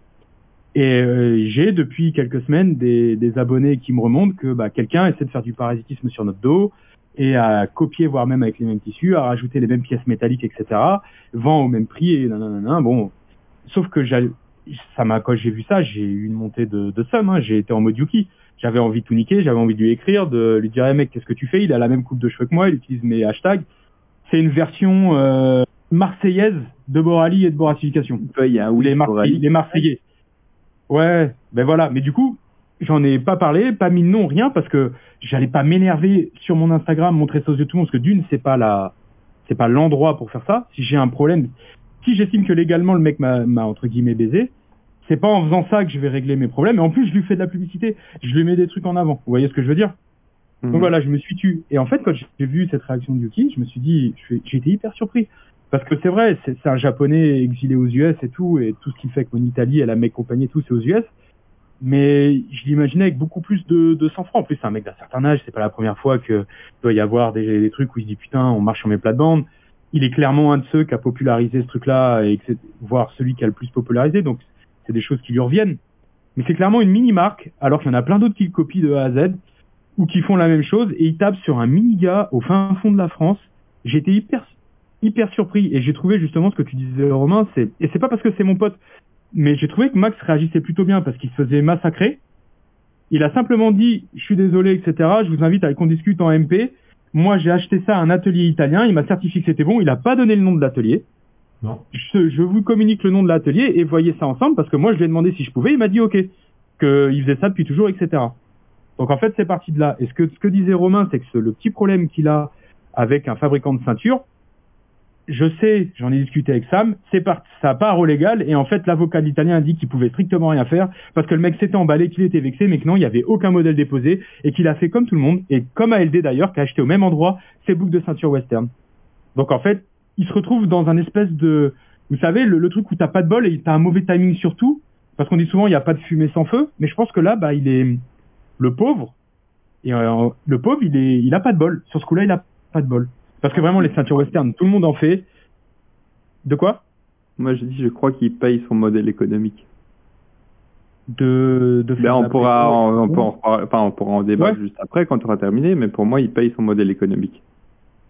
Ouais, peut-être. Moi, je vais vous dire un truc, je mets un billet, c'est cet- Italien euh, qui fabrique les ceintures. C'est- encore des Italiens dans les chaussures de ceinture. Je pense qu'il a, il a pris, il a pris le somme. Il est chaud comme la braise, donc il a affiché Max Over, etc. Il a fait tout ce qu'il a fait, sauf qu'il a pas le droit. Donc il a dit qu'il avait copié ses créations. Alors, donc je pense Rems, on est d'accord. Vu que c'est faux, c'est pris sur catalogue, même son propre avocat l'a destitué, a dit non, non, mais c'est bon, il va rien se passer. Il a fait de la diffamation. Donc non seulement le mec, en fait, c'est lui qui est en tort légalement, je pense. Et donc il s'est dit, il a vu ce truc et il s'est dit je vais pardonnez-moi le terme, il s'est dit je vais essayer de le fumer d'une autre manière. Et moi je, je mettrai un billet alors que c'est une story qui est qu'avec quelques heures, vous allez me dire que les potes de, de UK10 qui sont dans un milieu qui sont des années-lumière de Max Over, euh, ils ont vu la story de Max Over une heure après qu'elle soit sortie pour aller le dire à Yuki. Moi, je suis persuadé, je mettrai un billet. On est, là, on est vraiment sur des niveaux de, de, de lycéennes ou de lycéens, vous savez, les, les bagarres des querelles de classe quand on est au lycée. Je suis persuadé que c'est l'Italien qui a été balancé ça à Yuki pour essayer de se venger. Parce que juste après, quel est le mec qui est sur le compte de Yuki en train de fumer Max Over, à rajouter Ima copié avec des comptes d'Italiens qui disent pareil? Bah, c'est toute la bande du mec qui fait les ceintures. Et en fait, ça m'a fait hyper de la peine de voir Yuki, il se retrouvait dans cette espèce de, de crépage de chignon miteux, de marque à deux balles. Et euh, c'est pour ça que j'ai réagi comme ça et que j'avais envie qu'on en parle tous les trois. C'est que je pense qu'il s'est fait manipuler et qu'il s'est retrouvé dans un storm où UK10 c'est c'est tout là-haut, c'est avec c'est avec Visvim, c'est avec tout ça. Il y a personne qui les regarde dans les yeux et il avait pas besoin de faire ça, à mon sens. Alors que honnêtement, les, les main il y a les mêmes chez Sebago. J'ai des modèles quasi similaires. Il a pas attaqué Sebago parce que Sebago existe avant. Donc je pense qu'il a, je pense qu'on il s'est fait manipuler. Je mettrai un billet là-dessus. Je sais pas ce que vous en pensez. Je crois qu'il y, a- ça. Alors, dans le sens de, de UK10 et de dire qu'il y a quand même un aspect copie dans la, la, la pompe proposée par Max Over, c'est que je suis en train de regarder toutes les références d'autres marques de, qui font le même genre de, de, de boot et j'en vois aucune autre qui est comme celle de UK10 et de Max Over, la- l'empiècement en cuir qui soit euh, euh, denté. Vous voyez la dire. la Qui partie, remonte là la partie qui remonte, qui est dentée sur, les, sur la, la version de Max Over, c'est la même que chez UK10 effectivement. Et dans toutes les références, parce que en, en commentaire de, de ce post Yuki Masuda, euh, Nico, un ancien du forum euh, que, que, que- que- et qui est souvent sur le, sur le blog euh, avec Beau, qui était d'ailleurs euh, dans le super article sur la, la foire de ciné, euh, a posté d'autres marques de, de chaussures qui fait genre de, genre de mocassin. Et j'en ai vu aucune avec, euh, avec ce système-là de cuir. Avec Lorette, J'ai pas compris, Rems. avec la colorette. Vous voyez une espèce de collerette qui est, euh, qui est en cuir euh, juste euh, édenté. C'est euh, Ouais. le- le- Mais je moi, je l'ai, déjà vu sur des vieilles Sebago. En fait, là, c'est, c'est justement là, le jeu. Mais encore une fois, moi vraiment sur la partie copie et tout, je m'y engage pas parce que je serais même plus du côté de Yuki s'il s'avère que cet atelier italien a pompé les modèles vraiment, Mais- tu vois, sur des détails. Je suis du côté de Yuki tous les jours si, cet- si cet atelier a piqué son design. hein. Ça, il y a, y a pas de sujet. Mhm. Mais c'est vrai que ça, ça ressemble. Et du coup, là, clairement, quand on regarde comme ça, ça ressemble à une main boots, à une main guide de UK10. Ça ressemble vraiment sur certaines particularités, comme tu dis, ouais, le- la collerette, etc. Moi, j'en ai déjà vu sur des vieilles Sebago, mais j'arrive pas à remettre la main sur les photos. Mais du coup, ce que je peux faire, c'est vous lire euh, la réponse de la- je crois que t'en as. C'était Ouais, un c'est classique chez eux, ce genre de truc. Ouais. Bah, je peux dans, confondre les, dans tous les cas, on peut partir du principe qu'à partir du moment, enfin, c'est comme c'est comme les gens qui, qui accusaient après euh, euh, Max Over d'avoir fait une copie de 180 de, de Weston. Il a fait un mocassin noir, enfin, qui ressemble vaguement à, un tri- à une Ouais, triple sole de chez, ça, pour- de Weston. je sais pas si je vais maintenant. Enfin, je sais pas si je vais maintenant euh, déjà enfin, donner mon avis par, par rapport à ça sur le, sur le modèle économique, mais tu viens de reciter aussi un exemple qui fait que pour moi il paye son modèle économique. Simplement. En dehors, et je, suis vraiment pas dans, dans, parce que Beau l'a dit aussi, euh, c'est euh, c'est difficile de savoir si c'est oui ou non une copie si tu ne connais pas les modèles qui sont déposés, si tu n'as pas deux modèles l'un à côté de l'autre euh, pour, euh, pour les comparer. Par contre, Max Over a dans, comme modèle économique de proposer des produits équivalents, on va dire, à d'autres marques avec des espèces d'icônes des marques à prix moins cher, mais à force de reprendre ces designs iconiques, et je parle pas de copie, hein, c'est juste qu'il reprend Ouais. des designs qui sont connus, qui sont distribués par beaucoup de marques. Cette- certaines marques ont les petits détails qui font que eux, ils ont vraiment la référence dans certains modèles, mais à force de faire ce genre de choses, sur plusieurs modèles déjà connus, peut-être qu'il se prend ce, euh, ce, ce, ce contre-coup de dire, oui, mais en fait, tu fais jamais que, que pomper ce qui existe déjà pour, euh, et tu surfes sur ces vagues-là. Ce qui, est- ce qui n'est rien d'illégal. Hein. C'est pas, c'est pas, c'est, Mm. c'est pas illégal de faire ça. Il y en a certains qui pourraient dire qu'il y a un côté moral à, à s'approprier, même si- ou à reprendre ce genre, ce genre de design. Mais euh, c'est, euh, c'est la façon dont il a décidé de, de, de faire sa marque. Il s'y, reprend pas directement des modèles qui sont déposés, qui donc sur lesquels il ne peut pas reprendre, il, il peut pas refaire une itération. Euh, Il n'y a pas de souci avec ça. C'est à l'acheteur à décider si ça lui convient ou pas derrière. Mais sur la sauce qui se prend, c'est vraiment, je vois juste ce, ce- enfin, de- allez, qui- ce qui pourrait lui être comme entre guillemets grief, c'est ça, c'est euh, à force de reprendre tout le temps des modèles iconiques, bah, il, il s'est fait une, une série de haters qui, euh, qui lui courent au cul et qui trouvent une solution euh, peut-être pour se venger sur ce cas-ci.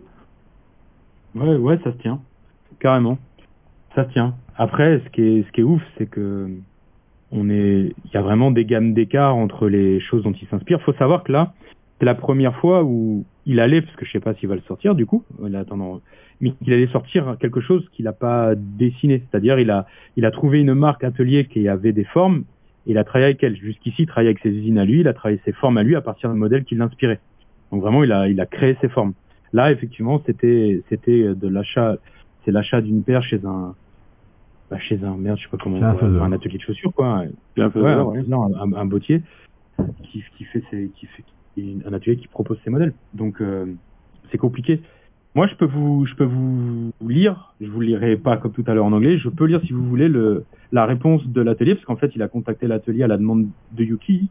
Yuki voulait pas être mis en contact directement, donc il a écrit à l'atelier Ouais, vas-y, vas-y.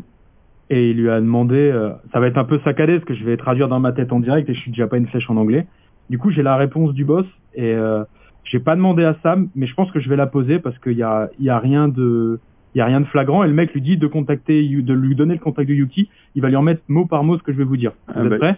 Tu, tu lui dis, et si jamais, enfin, on demandera comme euh, la- la- le- l'accord euh, de Max pour pouvoir le diffuser, si jamais on coupera au montage, Voilà. sinon euh, on gardera. Exactement. Salut Samuel. Je suis vraiment désolé pour cette euh, situation stupide. Alors, je sais pas si stupide c'est le bon mot, mais bon, je vais traduire les mots pour cette situation stupide. Mais Monsieur Yuki Matsuda, mais les produits de Monsieur Yuki Matsuda depuis Yuketen, ah, c'est pas, bon, il écrit pas très bien anglais. Mais en gros, Yuki Matsuda avec Yukiten fait des produits de 1889 et Daniele Lepori, donc le nom de l'atelier et la marque, fabrique des chaussures d'inspiration indienne depuis 1956 les produits que nous avons réce- ré- récemment ajoutés à notre collection est une partie de l'héritage mondial du mocassin. Les plus vieux modèles de notre société, les plus vieux modèles de notre société ont été mélangés avec différents styles au travers des années et d'autres marques de chaussures qui ont pu faire ces choses-là. Après voilà, il a un anglais chelou, c'est pas bon, vous voyez à peu près l'idée. En gros, ce qu'ils disent, c'est que c'est un mix de ce qu'ils ont fait, ce que d'autres ont fait, de par le temps, le passé, qu'ils ont sorti quelque chose. Après, euh, very serious de la très proche de ce que nous faisons aujourd'hui, nous avons produit ces mêmes paires dans les années 80 avec de pauvres, avec un- une pauvre réussite, un, mauvais accueil. Ce n'était pas la période pour sortir ce type de chaussures. Aujourd'hui, ça match beaucoup mieux et c'est pour ça qu'on a retravaillé nos formes. Si vous regardez le site de Yuketen, vous pourrez voir des mocassins identiques aux miens ou à ceux de Gucci simplement, alors là je sais, je vais vous le dire en anglais parce que j'ai pas les mots français. Il change juste euh, just a change of the truffle or simply the brown. Voilà, donc en gros il dit qu'il y a juste quelques petits trucs qui modifient. Le fait est que la qualité que je produis est vraiment très élevée et que ça énerve ceux qui la vendent pour beaucoup plus cher. Donc là après on est dans la subjectivité et tout, je vous dis mot pour mot. Si vous pouvez me donner le mail de monsieur Matsuda, je lui écrirai pour savoir s'il veut que nous collaborions ou que nous rentrons dans une espèce de guerre dont personne n'a besoin. Je vous mets le mot parce qu'il a dit wa- war. Euh, je pense, je pense qu'il, je pense qu'il optera pour la première, la première solution. Je vous dis, je vous dis rapidement où on, où, ça, où ça en sera. De plus, Sam, euh, il n'y a aucun souci si tu veux qu'on arrête de travailler ensemble, il n'y a pas de problème. On fait ça depuis toujours et on continuera. Euh, Merci et le meilleur, Daniel Lepori, President in your shoes. Donc voilà. Donc en gros, euh, on, écoutez, on verra les prochains épisodes, mais lui ce qu'il dit c'est que c'est des modèles qui produisent depuis toujours et depuis très longtemps, dont certes, et que bah en gros c'est tiré de leurs archives. Non, c'est pas ça qu'il dit. Il dit que c'est un modèle qu'il a, en- qu'il a en catalogue, mais qui mais qu'il les faisait plus, qu'il a, qu'il sorti une fois, mais qu'il le faisait plus, euh, parce que, enfin, qu'il a, Oui, que ça fonctionnait pas. Oui, mais Mais du coup, c'était un modèle qu'ils avaient au catalogue. Et que c'est large, oui, dans les années 80, donc ça reste une archive. Ça. Ils ont sorti quelque chose de. Oui, mais c'était juste pour et différencier une Ouais. personne qui sort depuis lors et qui a toujours eu en production ce genre de, de paire, toi qui a toujours été établi sur le marché et qui Ouais, prend la sauce au dernier moment, quelqu'un qui a un bac catalogue qui est, qui est, qui est assez important du fait de, de la- de l'ancienneté de sa société et qui peut, se- et qui peut aller repiocher dedans euh, au bon moment. Hmm. Après, voilà, ma, ma traduction est hasardeuse, hein, mais c'est donc, en gros, là, l'idée, c'est qu'il parle d'héritage mondial du mocassin indien, c'est ce qui est intéressant. Et c'est vrai que, bah, des- voilà, où est le vrai, où est pas? Est-ce que, est-ce qu'il a vraiment sorti ses formes dans le passé et que, bah, justement, ça se trouve, c'est une forme comme ça et il y a des, parce que là, on voit que les chaussures d'aujourd'hui, mais peut-être que dans les chaussures vintage, il y a tous ces petits détails qu'il y a sur la main guide. Euh, Yuki Matsue s'était inspiré de vintage.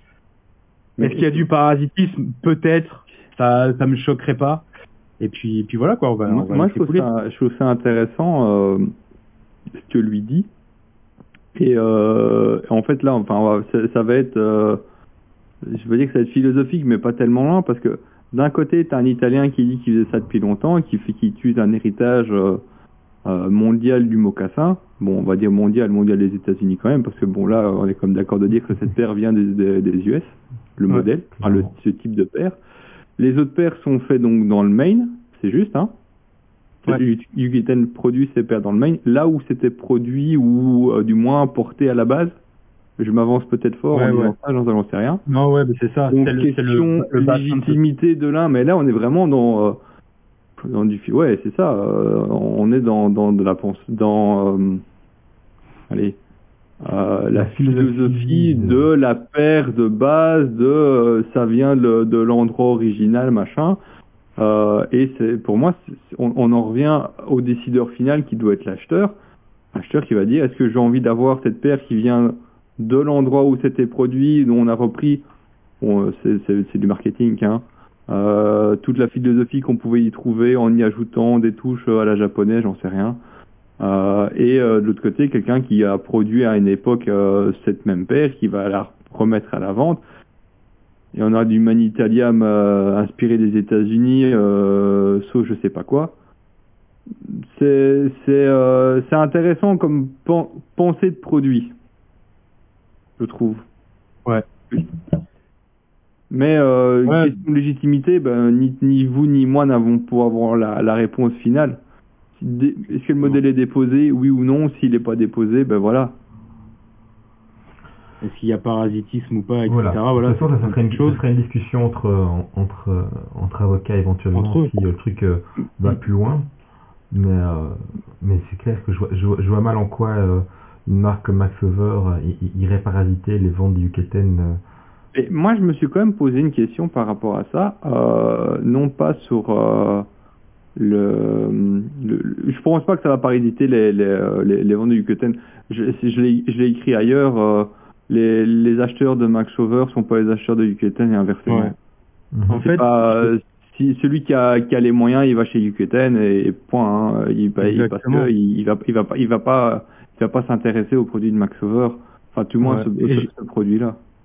Exactement, et tu vois, et je pense même qu'en fait, ces petites marques qui s'inspirent des grands, des, on va dire vraiment des, des iconiques, mais là, en fait, ils, ils aident à démocratiser un style que plein de gens ne connaissent pas. C'est-à-dire que les gens qui suivent Max Over, à part ceux qui ont découvert Max Sommer au travers Boratification, donc vu qu'on porte Yuketan, on en a déjà parlé, connaissent pas Yuketan. Personne connaît Yuketan.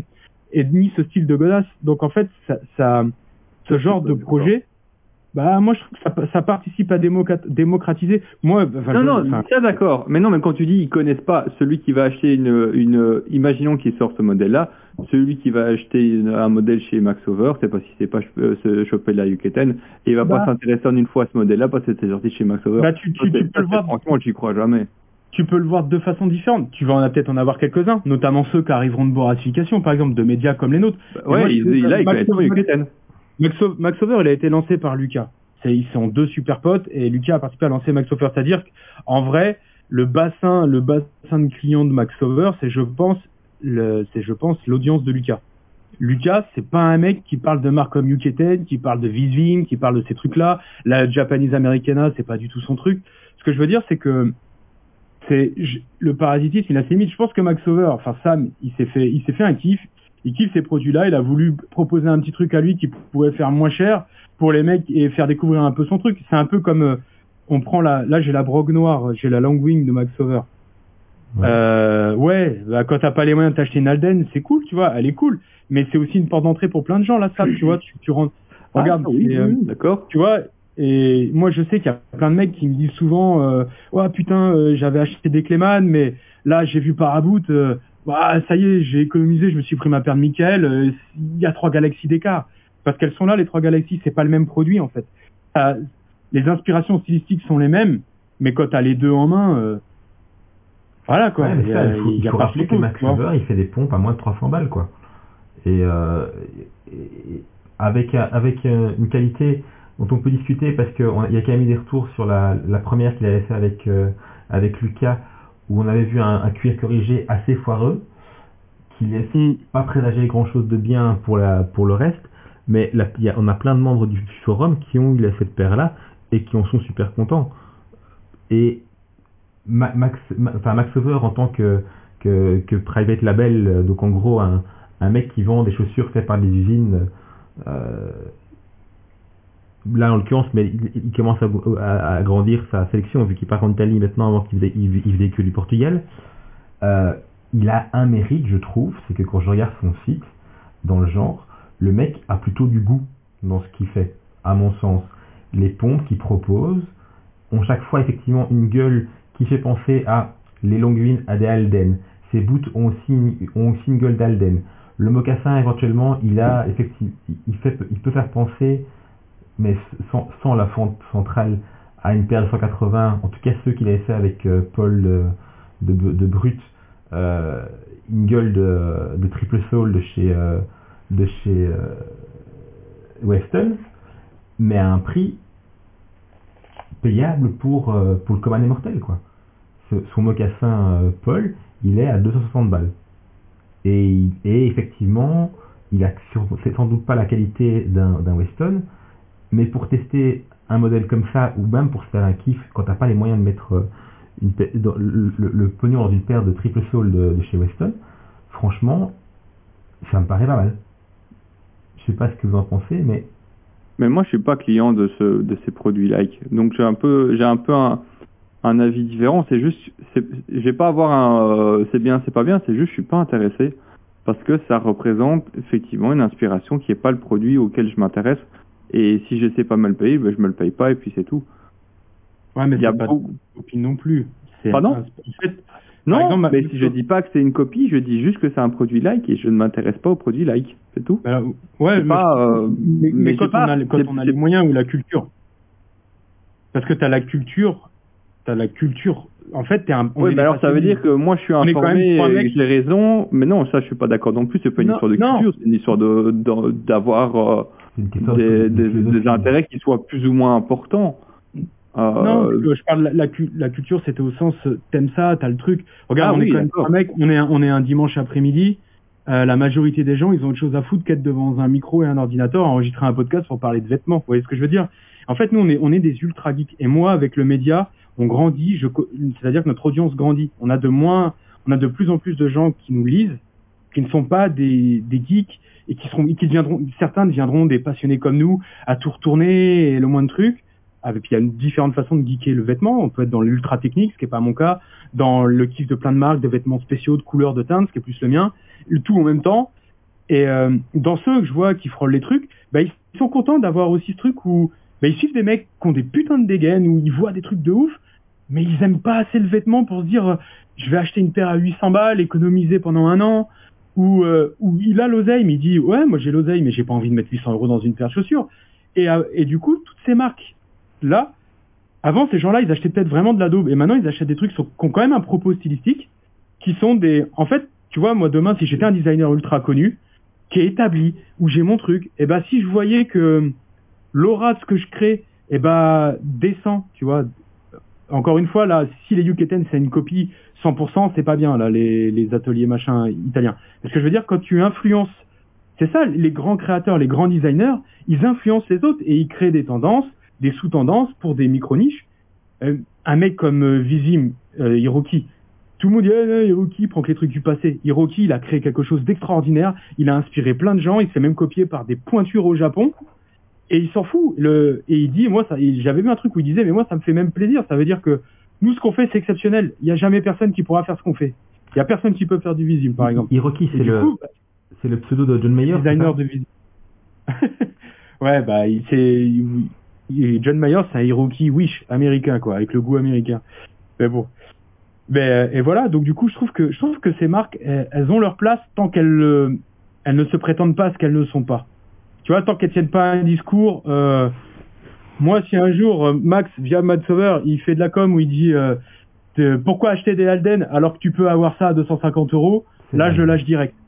Ouais, Vous ouais. voyez ce que je veux dire? Ah, le prix du luxe, c'est ça Ouais, tu vois, ce genre de truc. Là, je lâche direct l'affaire. Par contre, s'il dit, voilà, je kiffe, c'est des chaussures, bah, normalement, ça coûte plus cher, beaucoup plus cher, c'est dur d'avoir ce style-là. Moi, je kiffe ce design-là, j'ai essayé de vous proposer un truc qui est cool pour ce prix-là. C'est chouette, et il y a un propos, moi, c'est pour ça que j'en parle. C'est pas parce que je l'aime bien, hein. C'est parce que il y a un propos, et je me dis, moi, mes lecteurs, qui n'ont pas les moyens de taper du Alden, hein. Moi, j'ai des pompes, j'ai des Alden. J'ai pas les moyens de m'acheter du Alden retail, mais je suis assez geek, j'ai la culture SAP pour passer des heures, des heures et des heures et des heures pour acheter des Alden d'occasion, machin mais tout le monde n'est pas dans ce délire-là, bah, je me dis là, le mec qui kiffe le design, qui kiffe ce, dont je peux parler un peu sur le média avec l'équipe, bah, je me dis, il pose 250 balles, il a une paire de mocassins qui a de la gueule, il sera, au lieu qu'il aille acheter des merdes chez euh, d'autres marques, que je citerai pas, qui sont un peu moins chères, et bah, je me dis, il a, son petit truc, il a un vrai kiff, son achat lui fait plaisir. Et en fait, je vais pas aller le casser en me disant ouais mais tu vois tu sais si tu passais euh, les 50 prochaines heures euh, sur sur 10 mois sur Vinted eBay euh, eBay Allemagne en tapant euh, dans la barre dont tu mets dans le URL tu changes le DE tu verras. Eh ben en cherchant bien en mettant les mots en allemand tu vas pouvoir trouver une paire de Alden qui sera un peu défoncée mais t'inquiète en la retapant pour 400 balles t'as une paire de ouf. Bah tu touches trois- tu touches personne. Et je pense que ces marques là elles permettent de toucher plus de monde et dans ce monde là il y a des mecs qui vont après upgrader et qui vont venir dans le cercle des mecs qui kiffent les beaux produits et voilà. Et faut essayer de pas être trop élitiste parfois quand on analyse des trucs. Ce qui peut vite arriver euh, parce que bah on est dans notre truc et on kiffe, tu vois. Après, c'est Ah, je, je dis pas que j'ai raison, tu vois. Moi, je peux kiffer une fripe à 2 euros et une paire de chaussures à 1000 balles et je fais mes tenues avec les deux. Et si je perds, j'ai j'ai perdu. J'ai une petite anecdote. J'avais une un t-shirt que j'avais acheté chez H&M il y a 10 ans. Je l'ai perdu euh, en... C'était mon t-shirt préféré, il avait un coton chelou, c'était pas un H&M classique. Il m'a suivi de ma période Ricohen jusqu'à ma période Vizim. Je l'ai perdu sur une plage en Corse. Eh ben on n'est pas parti de la plage tant que je l'avais pas retrouvé. Parce qu'il y avait eu du vent et je l'ai retrouvé dans le dans l'espèce de maquis en bord de truc. Vous voyez? Et la valeur qu'on met dans les vêtements, etc., elle n'est pas forcément non plus dans le fait que ce soit du haut de gamme, etc. C'est bien aussi que ces petites marques-là, eh ben, elles- elles fassent- il y a un propos et que c'est plus- qu'il y a un mec qui puisse avoir ce kiff de dire putain et acheter le produit et kiffer. Et pas se dire ouais j'ai acheté un truc au rabais, c'est nul, c'est juste parce que j'ai pas les moyens de. Vous voyez ce que je veux dire aussi? Tout Ah ça, oui, j'entends parfaitement ça. il s'avère que la paire qu'on a vue, c'est une pure copie des Men Guide, que l'italien, il a, il a, et voilà, il a joué de la flûte, il a endormi Sam. Je défends pas le produit. Je parle plus de la démarche d'essayer de proposer des choses. Et je pense que ça aide à démocratiser, à démocratiser des choses et que ça reste pas, et que ça ne reste pas juste des bulles, ça. tu vois. Clairement, en plus, c'est que, comme tu dis, Ma- Ma- Max Weber, jamais il te vend en te disant, c'est un, enfin, on, on vous fait du Alden pour moins cher, on fait du, du, euh, la- du, du euh, Weston pour moins cher, c'est clairement pas le propos. Mais je dis, je, je, je revois le site là, et C'est un peu le propos. Je suis désolé. Là, par contre, si, c'est un peu le propos. Et s'il reprend ses formes iconiques, c'est parce que ça marche chez ces marques-là, et il reprend l'aura de ces marques-là en proposant le produit. Le produit légitime, je dis pas l'inverse, mais c'est le propos. C'est de non, dire, il, il le dit alors, pas dit clairement, pas. mais celui qui va, celui qui va acheter ce genre de, enfin, certains qui vont acheter ce genre de produit, c'est parce qu'ils vont pas les taper comme euh, vous disiez, euh, 500, 700 balles dans une paire. Mais sinon, ils se seraient pas intéressés spécialement à ça s'ils s'intéressaient pas au produit original.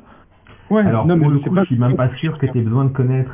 Parce que, allez, moi, avant, avant de traîner sur le forum, tout ce qui était comme des marques comme Alden, euh, enfin, Uketen, clairement, mais jamais j'en ai. Enfin, Ouais, et tu t'intéresses de- euh, au modèle ou pas? Ah, Non. couilles, vraiment. T'as découvert les modèles par ces marques. Non, mais même, non, même pas forcément. Franchement, c'était trop cher pour moi, je regardais même pas ce qu'ils faisaient.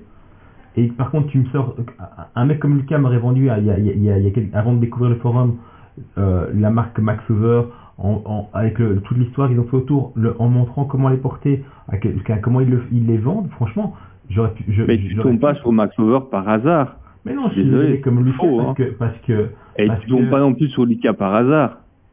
Bah si, bah tu te tombes sur Lucas parce, parce que, que, parce que BG, parce que...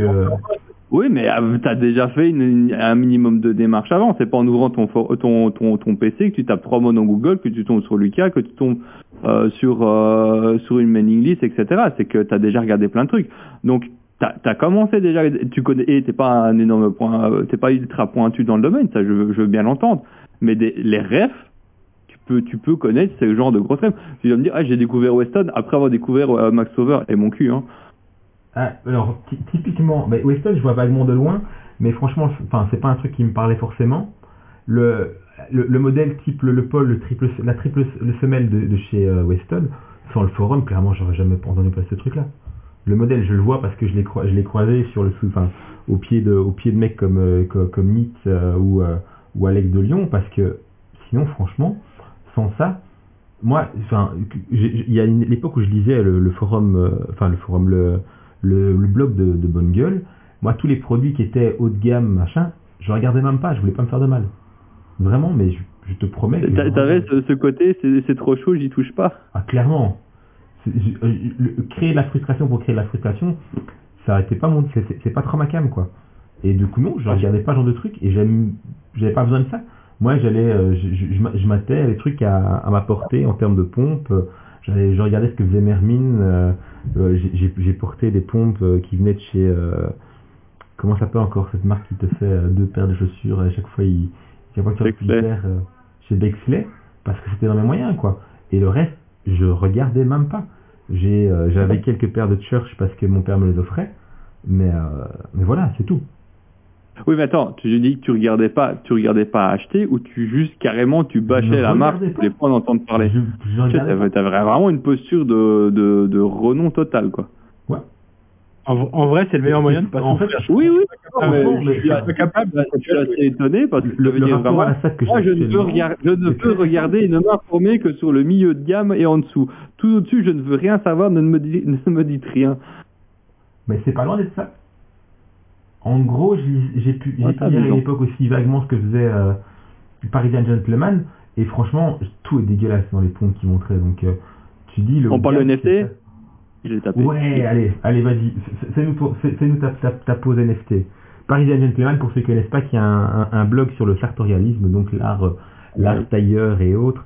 D'un- Il a un peu dévié qui- dernièrement, j'ai l'impression, mais euh, que- qu'il avait, ça avait une belle notoriété à une certaine époque, et il faut pas, faut pas euh, négliger qu'on était tous, en- enfin, qu'on beaucoup, de, beaucoup le lisaient, et plutôt agréablement, puis après, il a commencé à devenir peut-être un petit peu trop dans, euh, le, je sais pas comment dire, euh, Bah, il a commencé à vendre vachement, enfin, euh, je sais pas quel, à quel à point vendre il- plus de l'image ou une espèce de, euh, de posture, euh, de, plus de gentleman coach, enfin, de gentleman, d'image, euh, de, la personne élégante euh, qui devient presque un petit peu obscène, obséquieuse, euh, enfin de, de mon point de vue. Et dernièrement, et donc euh, il, il Attends, enfin, les gars, je peux vous couper deux secondes Vas-y coupe. avant que tu commences, juste pour que je puisse voir. C'est le, c'est le mec qui a les cheveux longs blancs là? Ouais, c'est ça, c'est lui. C'est Hugo euh, Jacomet. Hugo Jacomet. Excusez-moi, c'est, je, bah, justement vu que je savais pas que les deux, je viens de tilter que les deux étaient un même truc. C'est chaud. Bah ouais, vas-y, c'est bon, vas-y. Mais donc, euh, Parade Gentleman, qui est incarné par Hugo Jacomet, a proposé il y a quelque temps sur son compte Instagram, enfin du moins il a teasé le fait qu'il allait lancer un NFT à sa couleur, carrément à sa tête, euh, en partenariat avec je sais plus qui, et finalement il n'y a jamais rien qui est sorti, mais rien que la gueule de NFT, on dirait une espèce de mauvais, euh, euh, de mauvais trip de à, à arty new-yorkais euh, dans des couleurs pastel, enfin c'est dégueulasse. C'est assez Euh, cool, effectivement. Il y a une sorte de, on dirait une sorte de faux pochoir euh, en teinte de gris avec euh, sartorial, sartorial euh, parisienne, sartorial, je comprends même pas ce qu'il est noté en, en graffiti. C'est fascinant. Et le tout. Oui, c'est ça qui est, qui est assez cool. C'est est espèce de, c'est une espèce de, c'est, un espèce de graphe pink euh, avec un type en costume au milieu. C'est, ça ressemble au truc que tu peux acheter au marché, euh, sur le marché euh, à 10 balles à, à un, art, à un artiste. très loin de euh, l'image de, de, de qui veut se faire de mec l'élégance masculine euh, qui est discutable en plus venant de lui, Voilà. qui a quand même souvent des, des choses qui sont d'un goût relativement douteux. Euh, Non, non, je, je- sais pas si c'est le est douteux, mais il est poussé, euh, il pousse tellement Il pousse loin. potards un peu loin, quoi. Il pas- que- ouais, c'est- il y a- il y a un c'est- léger après, manque après, il, de- commen- il, il a co- surtout commencé à avoir un discours franco-français de l'élégance qui, moi, m'a assez, assez euh, dégoûté sur ces news, parce qu'il est passé sur ces news. Hein. C'était magique. J'ai vu. On est en train de bâcher, c'est pas bien. Et, pas euh, bien. Ce On- monsieur on aura le droit de répondre s'il le souhaite. Alors qu'à la base, on- on Euh, parlait du fait que Max Over fait quand même des pompes. Ouais, mais c'était juste pour le principe de dire de N- pour dire NFT, parce que j'en avais pas parlé cette fois-ci. Putain. Euh, je, je reste en voix, les mecs. Je suis devant le visuel. Alors que, On dirait, alors que Max on Over, de- mais lui, il a du, il a du goût. Je, je regarde ses pompes, j'ai de nouveau envie d'acheter ces putains de mocassins blancs. Ce qui est, ce qui est vraiment une très mauvaise idée, hein, mais chaque fois que je les pas les vois, mêmes petites charges? Non, désolé. chaque fois que je les vois, je les trouve super cool. Mais je, vais- je enfin, je sais pas si on va finir avec ça, et moi je me suis fait une dernière réflexion euh, avec toute cette histoire-là.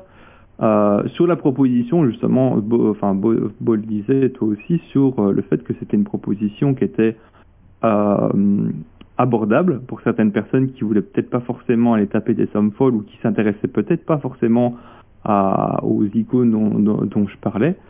Mais est-ce que ce modèle, ce modèle économique des NVB, à reprendre des designs connus, est viable en dehors de justement ce type de DNVB Est-ce qu'il serait possible de, de, mettre ce genre de produit dans des magasins, dans des multimarques, sans se prendre sur la, la sauce de justement euh, les puristes euh, qui vont y voir des espèces de copies ou d'inspiration trop appuyées de, certaines, euh, de certains modèles? Alors, je sais pas le problème, le, problème c'est que DNVB, tu, tu pars du principe que c'est qu'il vit à la marge distributeur, donc c'est compliqué de, de d'imaginer Non, non, non. En dehors, moi je parle juste du produit, que le fait de d'être son propre distributeur fait que tu n'as pas de problème.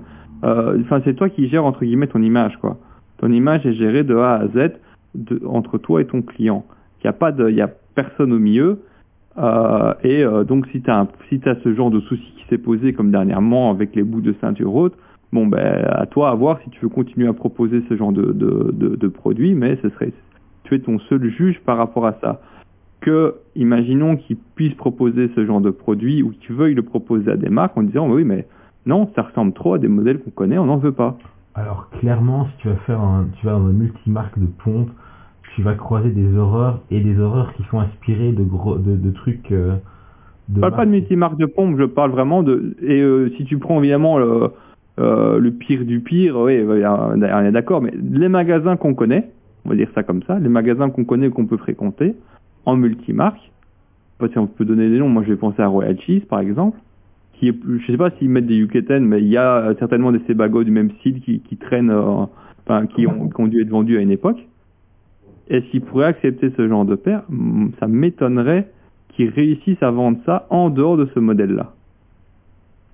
C'est pas impossible qu'effectivement, comme là, tu es dans des magasins, ouais, déjà de, mecs, euh, encore que, je suis même pas sûr. C'est difficile à lire. J'aurais beaucoup de mal à te répondre. Quand tu vois le nombre, Ouais. de, le nombre de, de marques qui vont foutre leur logo sur un, un rip-off de... Ah putain, j'ai croisé par exemple euh, dans l'avion l'autre jour un mec qui portait une copie de, Mi- de, de Michael. Alors je sais clairement que les Michael sont pas des... C'est pas un modèle déposable de ce que tu veux, mais vraiment qui reprenait le look de la Michael. Tommy Hilfiger, avec, le, avec le, la petite écusson Tommy Hilfiger dessus. C'était à Ouais. gerber. Vraiment. À chier. Euh, mais donc, je- reprendre comme ça des, des formes de, de pompes iconiques et qui sont iconiques. Ah non, mais ça existe, ça, ça, il y a aucun, ça, il y a plein d'exemples qui existent de personnes qui ont essayé de reprendre des formes iconiques. C'est pas ça, mais quand tu veux développer une marque, est-ce que ce serait, bon après, s'il veut rester sur ce modèle-là, voilà. Mais je me dis que c'est aussi que autant c'est intéressant d'un point de vue économique, euh, et ça permet aussi pour le client de restreindre la marge, euh, pardon, par la marge, d'avoir un produit euh, plus bas, parce que la marge est, plus, est plus facilement calculable que si tu dois encore avoir quelqu'un qui va se mettre entre dans, dans, dans la vente. Mais c'est un modèle économique qui, ne te- qui fait que il est coincé dedans. Il pourra jamais ouvrir, il pourra ouvrir son propre magasin, mais il pourra jamais être vendu en dehors. Maintenant, est-ce que c'est forcément une vocation? J'en sais rien. Mais moi, je me faisais la réflexion est-ce que je pourrais croiser ce genre de modèle dans euh, ce type, euh, enfin dans, dans des magasins autres où, par le fait de ce type de modèle, justement, ça serait, ce serait impossible? C'est possible que ce soit pas, c'est possible que ce soit pas le cas, que ça soit pas possible, mais je ne crois pas que ce soit un problème. Il pourrait pas avoir la, le- la position prix, pourrait pas, pourrait pas. Non, je, j'en balance le, le côté prix, vraiment, en dehors de Même- tout côté prix. Mais du coup, ce qui fait, ce qui fait la force de, on va dire, qui fait la force de ce type de, de marque et qui fait qu'ils ont une plus une, une valeur ajoutée pour leurs clients, on peut pas le dissocier du prix malheureusement. Parce que si tu dois ajouter une marge distributeur, ta paire à 250 balles et passe à 350-400, et là ça devient tout de suite plus discutable. Déjà d'une, tu vas pas avoir les, gens qui connaissent pas spécialement ce délire, qui trouvent juste la paire sympa, ils n'iront pas dépenser 400 balles dans une paire comme ça. Et ceux qui connaissent, qui y allaient parce que bah ils pouvaient pas s'acheter les modèles à la parce qu'en fait ils s'inspirent beaucoup de ce qui se fait aux États-Unis au final si on regardait un Max Over. C'est les formes américaines qu'elles soient qu'elles soient habillées ou en mode euh, canoë shoes. Les ceintures cowboy c'est pareil c'est très délire Americana au final donc les amateurs d'Americana qui ont pas les moyens d'acheter du, du retail ou qui trouvent pas en seconde main etc bah, se disent je peux aller là-dessus sauf que là à 400 euros tu te retrouves en chinant bien à 400 euros en chinant bien tu peux trouver il faudra longtemps, mais tu peux trouver une paire de Alden, tu vois, euh, vraiment cool à 400 balles en, en Cordovan, par exemple. Donc, euh, c'est dur, c'est difficile. Je vois ce que tu veux dire, Rems. Je pense que, je pense que s'ils pouvaient tenir ce prix en distribution, ça intéresserait des shops. Parce que tu te, pas les shops hyper pointus, tu vois. Mais je veux dire, euh, c'est pas vraiment pareil parce qu'il y a une histoire, mais tu vois, Astorflex, tout ça, c'est quand même pas, c'est pas des marques terribles. Moi, je suis pas hyper fan des formes, je les trouve pas très jolies, tu vois. Mais c'est dans une gamme de prix qui est, accessible pour plus de gens. Pas tous les gens, parce que ça reste un prix, mais qui est accessible pour plus de gens. Bah, des, prix à la Max Over, ça pourrait être intéressant s'ils pouvaient être distribués à ce prix-là. C'est parce que j'avais vraiment cette réflexion développement d'un, d'une marque qui, com- comment est-ce qu'elle peut se développer, quels sont ses freins? Bon là je parle c'est plus peut-être du, du côté euh, bi- enfin éco- économie euh, de la SAP.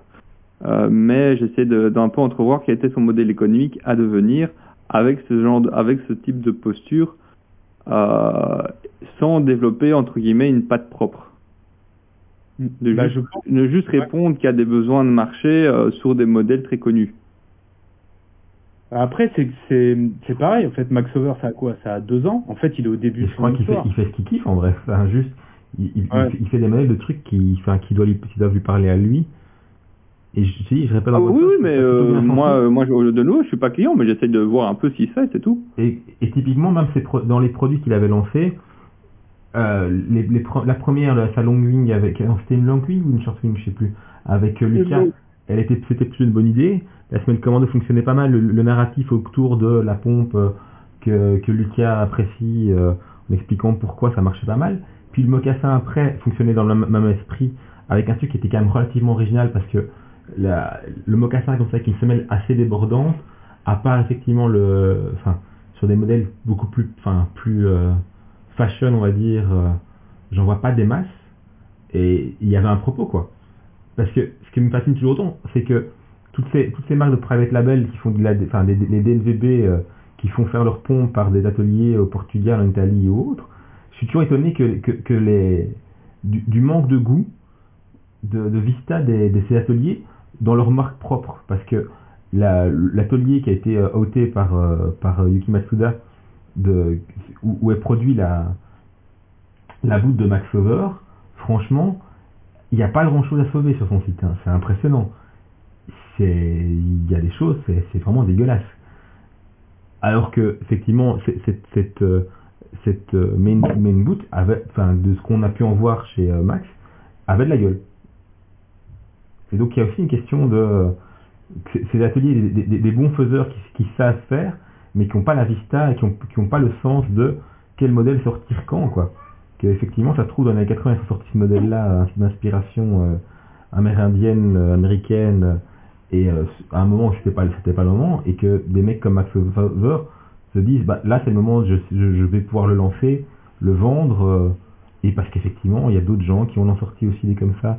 que Ça a un nom, hein, tout ça. hein. Ça s'appelle la direction artistique. Ben voilà, et donc euh, c'est c'est ce qu'offre. C'est pour, euh, c'est pour ça qu'une personne comme Beau a une très bonne DA, mais faut pas lui demander de faire quoi que ce soit. Hein. Non, mais ça, mais c'est- tu dis que des, at- des ateliers ont besoin de ça, quoi. Tu- Je ne dirais pas un bouton à recoudre. Hein. Je sais même pas le faire. Voilà, mais par contre, si je veux, si je veux avoir euh, un look, euh, si j'ai pas d'idée, j'ai envie d'avoir euh, des, des, des, des, des bonnes euh, réflexions sur des looks, je vais aller vers lui. C'est ça, c'est pour ça qu'un bon faiseur n'est pas forcément quelqu'un qui a une direction artistique, qui a une vision de ce que peut être un produit comment, et comment le proposer. Et qui parfois, euh, et que beaucoup de marques n'ont pas leur propre atelier parce que c'est vraiment deux métiers différents. Les, les meilleures marques, entre guillemets, ou les plus grosses ont la possibilité d'avoir et l'atelier et euh, la enfin, et la, la, direction artistique, la création, mais c'est pas du tout le cas de la plupart des marques. Non, ben voilà. Exactement. Et je voudrais préciser un truc rapide, c'est sur toutes les chaussures qu'il fait au Portugal, en, fait Max Over, c'est Rudiz, c'est euh, c'est de sa famille. Ouais, ça, je sais par contre, je sais pas si c'est une bonne idée de le dire. Non mais non mais c'est pour... pas l'eau du panier hein. Bah, je sais, mais c'est justement parce que c'était sa boîte familiale. En fait, ça ressemble beaucoup à ce qui s'est passé avec aussi Nito et euh... en fait, c'est des c'est des gamins qui ont grandi dans un environnement, une marque familiale ou un atelier familial et qui ont voulu monter leur truc et qui sont au début de l'aventure de montrer leur propre truc avec les connaissances qu'ils ont. Donc Max Over sur la partie Portugal, c'est l'atelier familial avec lequel il bosse depuis qu'il est tout gosse, tu vois, et qu'il a vu gamin et qui bosse parce qu'il a bossé pour la boîte de sa famille. Donc il a développé ses formes sur Max Over. Les formes sont développées, c'est pas des formes qu'il a pris dans le catalogue, c'est des formes à lui. Il y a aucune autre marque qui pourra avoir les formes qu'il a développées, inspirées de des chaussures euh, américaines.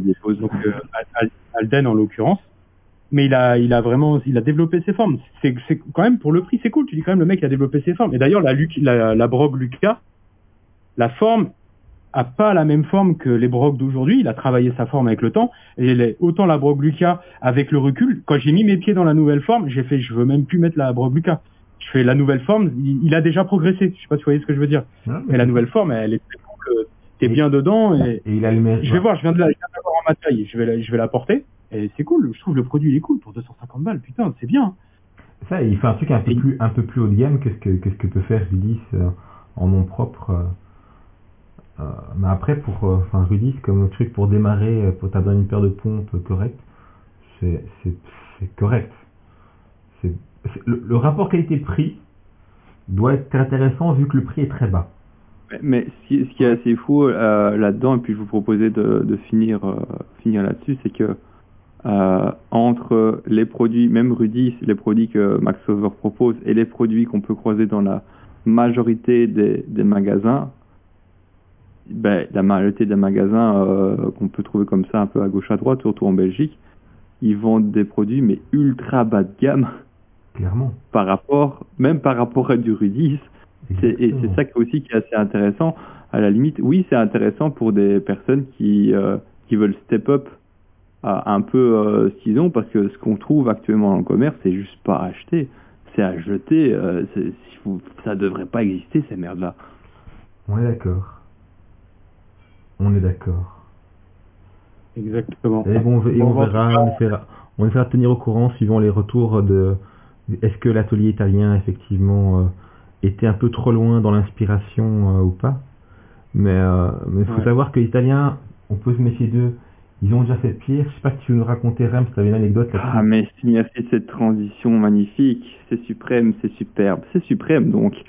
Et on va parler d'Italiens, d'Italiens qui se posent dans les salons tranquillou pour proposer leur proposition stylistique et on va partir donc au Pitiumo en 2016 en janvier 2016 pour le Pitiumo donc euh, d'hiver, le Pitiumo qui est le salon masculin, de, enfin le salon de la mode masculine euh, je sais pas si c'est européen, mais en tout cas c'est un salon mondialement reconnu. Beau, il y a déjà été au moins une fois, c'est ça?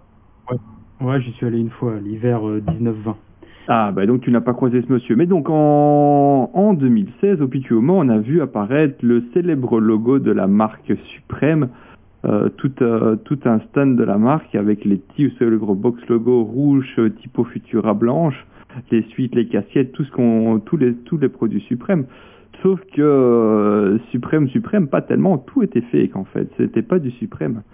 Un, un, un, certain monsieur, Michele Di Piero, j'espère que j'écorche pas trop son nom, qui a installé ce stand, donc le héros de Super CGI, a réussi à installer un stand Suprême avec que du fake dessus. Donc ce monsieur était assez connu, il, avait déjà un petit palmarès, le, le MIC. Euh, condamné en fraude pour 2007, impliqué dans une, fiade, une fusillade pardon, aussi en 2007. Il a pris des balles mais il n'a pas voulu euh, témoigner contre ses agresseurs. Plusieurs faillites déjà à son encontre, plutôt douteuses dans le vêtement. Une deuxième condamnation pour fraude en, en 2018. Donc il avait, il avait du bagage. hein. Le monsieur, il connaissait, il connaissait son affaire. Et c'est un ingénieux italien déposé à la, la, demande de marque euh, suprême en Italie, en Espagne et en Chine sans l'accord de la maison mère euh, américaine de New York. Et il a commencé à fabriquer dans le plus grand des calmes euh, sa propre collection dans un petit porche de pêche dans les Pouilles. Euh, il faut savoir que pour revendiquer euh, la marque, il faut le faire pays par pays. Sinon, on risque d'avoir ce genre de, de joyeuseté qui se passe. Quelqu'un qui chope la propriété de notre marque dans le plus grand des calmes. Et apparemment, surtout en Italie, parce qu'il n'y a pas eu de vérification de, de- demande préalable à, cette, euh, à la demande de monsieur Di Piero. Euh, donc notre ami a commencé à distribuer sa collection d'abord dans les petits magasins italiens, ensuite sur une boutique en ligne, pour après ouvrir plusieurs magasins donc suprêmes euh, euh, en, Europe, notamment en Espagne et à Barcelone, où on retrouvait les vêtements aussi que tous les goodies de la marque, les, euh, les, skates, les money guns, donc des espèces de, pistolets à billets, tout de bon goût, l'extincteur logoté rouge, enfin tout ce que, toutes les conneries que, que, que Supreme peut proposer. Mais bon, ça a commencé un peu à se voir et euh, à intéresser donc la marque new-yorkaise qui a, qui a, qui a envoyé un, un, détective pour euh, récolter des preuves. Euh, et euh, pendant, tout ce temps-là, Di Piero vivait la, meilleure de ses vies. Il continuait à vendre partout. Il alimentait sa page Facebook de photos de, de voyages en avion, en, première classe entre Dubaï, l'Italie et l'Espagne, des vidéos sur des voitures de luxe, etc. Enfin bon, tout, tout, toute la beauté de ce qu'on peut trouver sur, euh, sur Facebook et Instagram. Euh, et euh, la marque a quand même commencé à, pour, à poursuivre l'italien devant les tribunaux italiens, le qualifiant de concurrence parasitaire. Je reprends le terme que tu as donné tout à l'heure le- de parasite. Il faut savoir que dans haut fait qui quand même a réussi euh, Monsieur Di Piero, c'est qu'il a réussi à s'associer avec Samsung en 2018 lors d'un lance- lancement d'un événement d'un smartphone suivi quand même par 19 millions de personnes, hein, c'est pas rien. Euh, les dirigeants de Samsung arboraient le logo euh, suprême sur scène, supposant que le partenaire était euh, le bon partenaire, le l'OG, l'officiel de New York, mais non, c'était Di Piero qui avait réussi à s'implanter à Shanghai et à sortir ses propres ses propres magasins dans le plus grand des calmes de nouveau, au su et à l'insu de tous. Euh, lorsque les tribunaux italiens ont donné la saisie des produits de la marque suprême dans le magasin et de Di Piero, il a, il a fermé euh, ses opérations en Italie, mais il a continué en Espagne, il a continué en Chine, il n'avait aucun souci avec ça. Il a même sorti sa propre collection de logos sur le thème du procès qu'on lui, lui faisait. Il n'en avait absolument rien à foutre de, de l'histoire, il y allait à fond. hein. Euh, et il a finalement euh, fermé le reste de ses points de vente qu'au moment où les régulateurs chinois et l'Union européenne a quand même reconnu que effectivement il se pourrait que euh, la marque new-yorkaise était bien possesseuse du, nom et des modèles et que lui était euh, uniquement un faussaire de plus de bas étage, on veut de haute de haute sphère.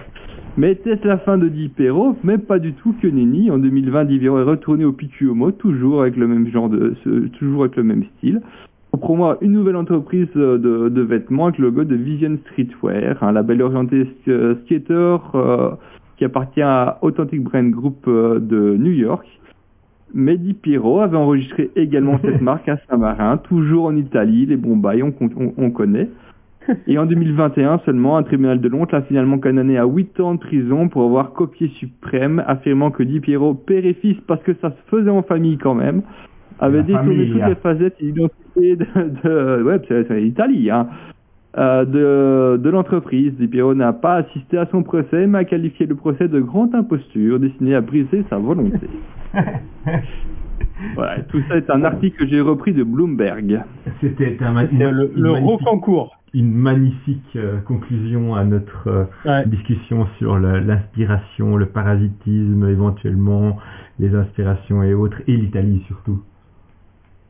Elle est incroyable cette histoire. On pourrait croire euh, un film, tu sais. euh, Mais Un moi film j'y crois au exagéré. film. Ouais ouais mais j'y crois. Je crois à la série Netflix qui va sortir, leur Ouais. Peut-être qu'il existe déjà, c'était en 2021 que que, que c'est vraiment sorti. Euh, mais c'est beaucoup trop beau que pour ne pas être utilisé comme co- comme film, comme série ou du moins dans un dans un Ah ouais. En plus, ça ferait un carton parce que Suprême et tout, c'est des, enfin, je veux dire, c'est, c'est iconique.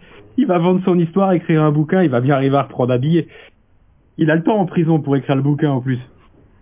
Ah, je suis même pas sûr qu'ils sont en tôle, ça le pire. Bah, Ouais. Ça doit être des grosses sommes, hein. Putain, c'est- en vrai, c'est incroyable. C'était des millions. C'était à- à- à- au, moment avant de sortir euh, les, les boutiques de- de- d'Espagne, on était déjà à des millions d'euros de, de recettes. C'est dingue. Et apparemment, ben bon, ça c'est en dehors de la- l'article de Bloomberg, c'était un truc qui était assez connu en, It- en, en- en Italie.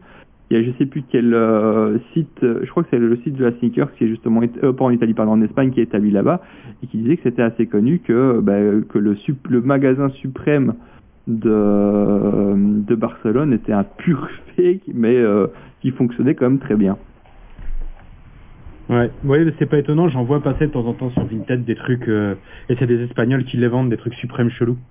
Donc, Ah oui, oui, oui, il y, en a, il y- en a beaucoup, mais il faut quand même se dire, le type avait quand même réussi à s'implanter en Europe et en Asie à la place de Suprême en Ouais. vendant les, des, des copies des marques, des, des, des, des, euh, des collections de Suprême. Il a vraiment été au max du max. Hein. Alors- il n'avait vraiment rien à foutre. C'est vrai, c'est même étonnant qu'il qu'il ait, qu'il ait duré si longtemps. Pour sa défense, Ouais. il faut quand même Ouais. reconnaître que les trucs suprêmes sont relativement faciles à copier, où je, me, où je, où je dis une connerie. Dans le sens où tu prends un t-shirt blanc, dépend tu, desquels. peux- tu mets Ça le dépend, logo. quoi, ça dépend quoi. Le box logo, La- oui. Ouais, Oui, je suppose il a qu'ils faisaient copié pas chier et trucs, qu'ils il a- ils faisaient, ils faisaient principalement ça en vrai. Ouais, ouais, Ah non, non, il faisait tout. Ah ouais C'est le coup l'extinction. Ah ouais, non, non, il faisait euh, tout. ouais. Mais oui, il faisait, il faisait même les conneries de, de Money Gun. Ouais, mais oui, nouveau, c'est un truc la que t'achètes chez les Chinois et que tu, enfin, tu colles un Non, non, non, il faisait, il faisait vraiment. Est-ce alors, j'ai pas les détails parce que j'ai pas les collections euh, que Monsieur Dipier ressortait et euh, en même temps celle de, de Suprême, mais non, il faisait vraiment tout. Ah, il était à l'échelle mondiale, hein, le mec. Il faisait pas trois t-shirts. Ah, bah là. C'est beau l'Italie, c'est beau l'entrepreneuriat italien. Ouais. Après, Bon, attention de pas généraliser, hein, parce qu'après on va, on va avoir des problèmes avec l'Italie. Non, mais Je par contre, en- préciser que là, on a la France et la Belgique, euh, on peut avoir deux. Non, mais en, en, confrontations. de- en dehors de ça, et euh, c'est assez connu, je, je dis pas au, au Pitiobo, hein, mais dans tous les salons, vêtements ou pas vêtements, c'est assez connu que sur les, les salons, il y a des inspecteurs de la répression des fraudes qui traînent pour aller choper toutes ces marques qui, qui, qui, euh, qui viennent présenter des produits qui sont des produits de contrefaçon. Ça se faisait beaucoup en Chine, ça se fait aussi en Europe où il y a une, une attention qui est quand même particulière sur les produits qui sont proposés. Il faut qu'il y ait la légitimité du produit avec toutes les, les testations, etc., des modèles qui sont, qui sont proposés. Ouais, bien sûr. Des mecs qui se font embarquer leur stand, c'est- c'est c'est quelque chose qui arrive régulièrement. hein. On est, on est protégé, heureusement, il y a des brigades. Bon, on passe au- à nos coups de cœur, coups de gueule. Ouais. Ça fait des mois qu'on n'a pas discuté, donc j'ai eu le temps d'avoir un milliard de coups de cœur. Euh, je vais sortir deux petits coups de cœur. Euh, le premier est pas du vêtement. Euh, je suis allé à la bourse de ciné chez vous, mes amis, en Belgique. Donc une bourse, la plus grande bourse d'Europe pour les collectionneurs d'objets militaires en tout genre. J'ai tellement envie de dire une connerie, mais non, vas-y. Ouais, bah tu vas dire après. Sauf si elle nourrit, elle nourrit vos propos, t'inquiète, tu peux me couper. hein. Non, non, non, vas-y. Et euh, du coup, je me suis, il y avait bon, tout un tas de choses. Il n'y a pas tant de fringues que ça au final. Euh, on va dire vu que j'aime le j'aime le military, etc., le workwear et tout, il n'y a pas tant de fringues que ça. C'est principalement première, seconde guerre mondiale, mais c'est beaucoup d'armes. En fait, Oui, c'est ça. Je, je, Ouais. vais te couper, mais c'est pas. Tu disais le vêtement, mais c'est pas la bourse du vêtement, c'est la, c'est une bourse ah, j'ai militaire dit- vêtements. Ah, je Ah, sais que je me trompe, c'est- mais il me semble que j'ai entendu Ouais. vêtement. Eh ben, tu fais bien de me corriger si jamais j'ai dit. Oui, j'ai, ma langue aura fourché. Il y a, il y a de tout, mais c'est, c'est pas les vêtements qui sont dans la plus grande euh, proportion. Donc, et puis moi, je, c'est vrai qu'à part euh, ce qui s'est fait à la Seconde Guerre mondiale, quelques, quelques vestes, je préfère ce qui date euh, post-Seconde Guerre mondiale, Corée, Vietnam et tout.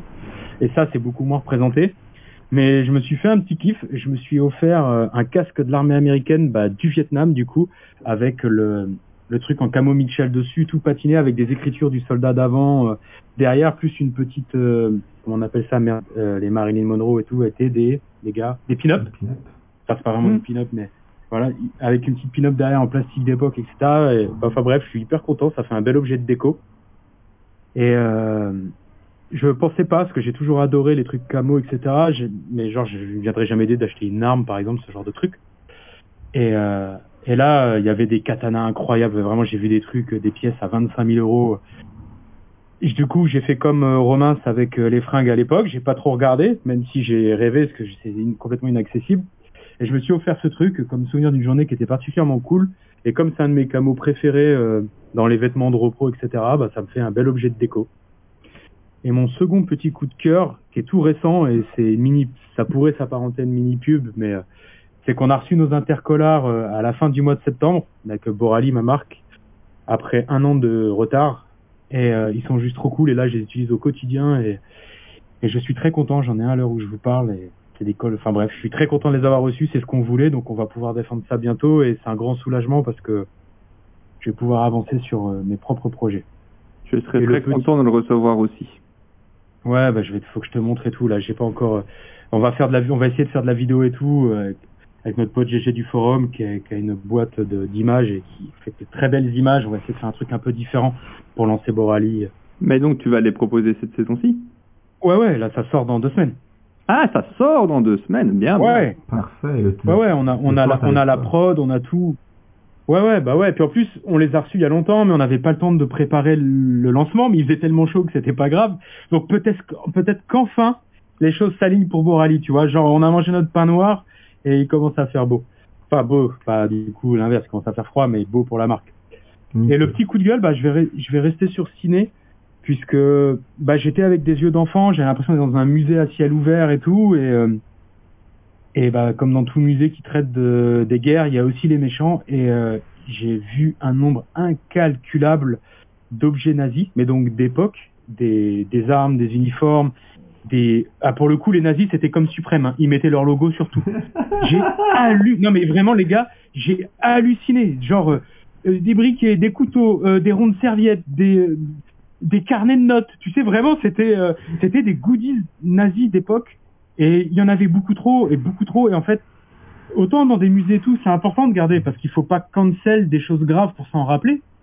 Mais il y avait je sais qu'il y a des gens qui achètent pour des musées. Je sais aussi que la collection parfois c'est vouloir les trucs d'une époque et la truc rare l'interdit un peu. Je peux à la limite comprendre. Mais il y a des mecs, j'ai vu ça en direct, j'ai vu des mecs poser 3 ou 400 euros, j'ai vu les billets de 50 partir comme ça en cash, pour un drapeau nazi. Le mec, il avait clair, je veux pas faire délit de sale gueule et tout, euh, la bille Oh, c'est pas moine, mais il, a, il avait pas la tête d'un conservateur de musée. Et clairement, il y avait clairement des, des fachos, des mecs qui doivent, qui fait ça. De toute façon, c'est simple. hein. J'ai vu 99% de blancs-becs. Alors ok, on est en Europe et que la majorité des gens sont, sont blancs, on va dire ça comme ça.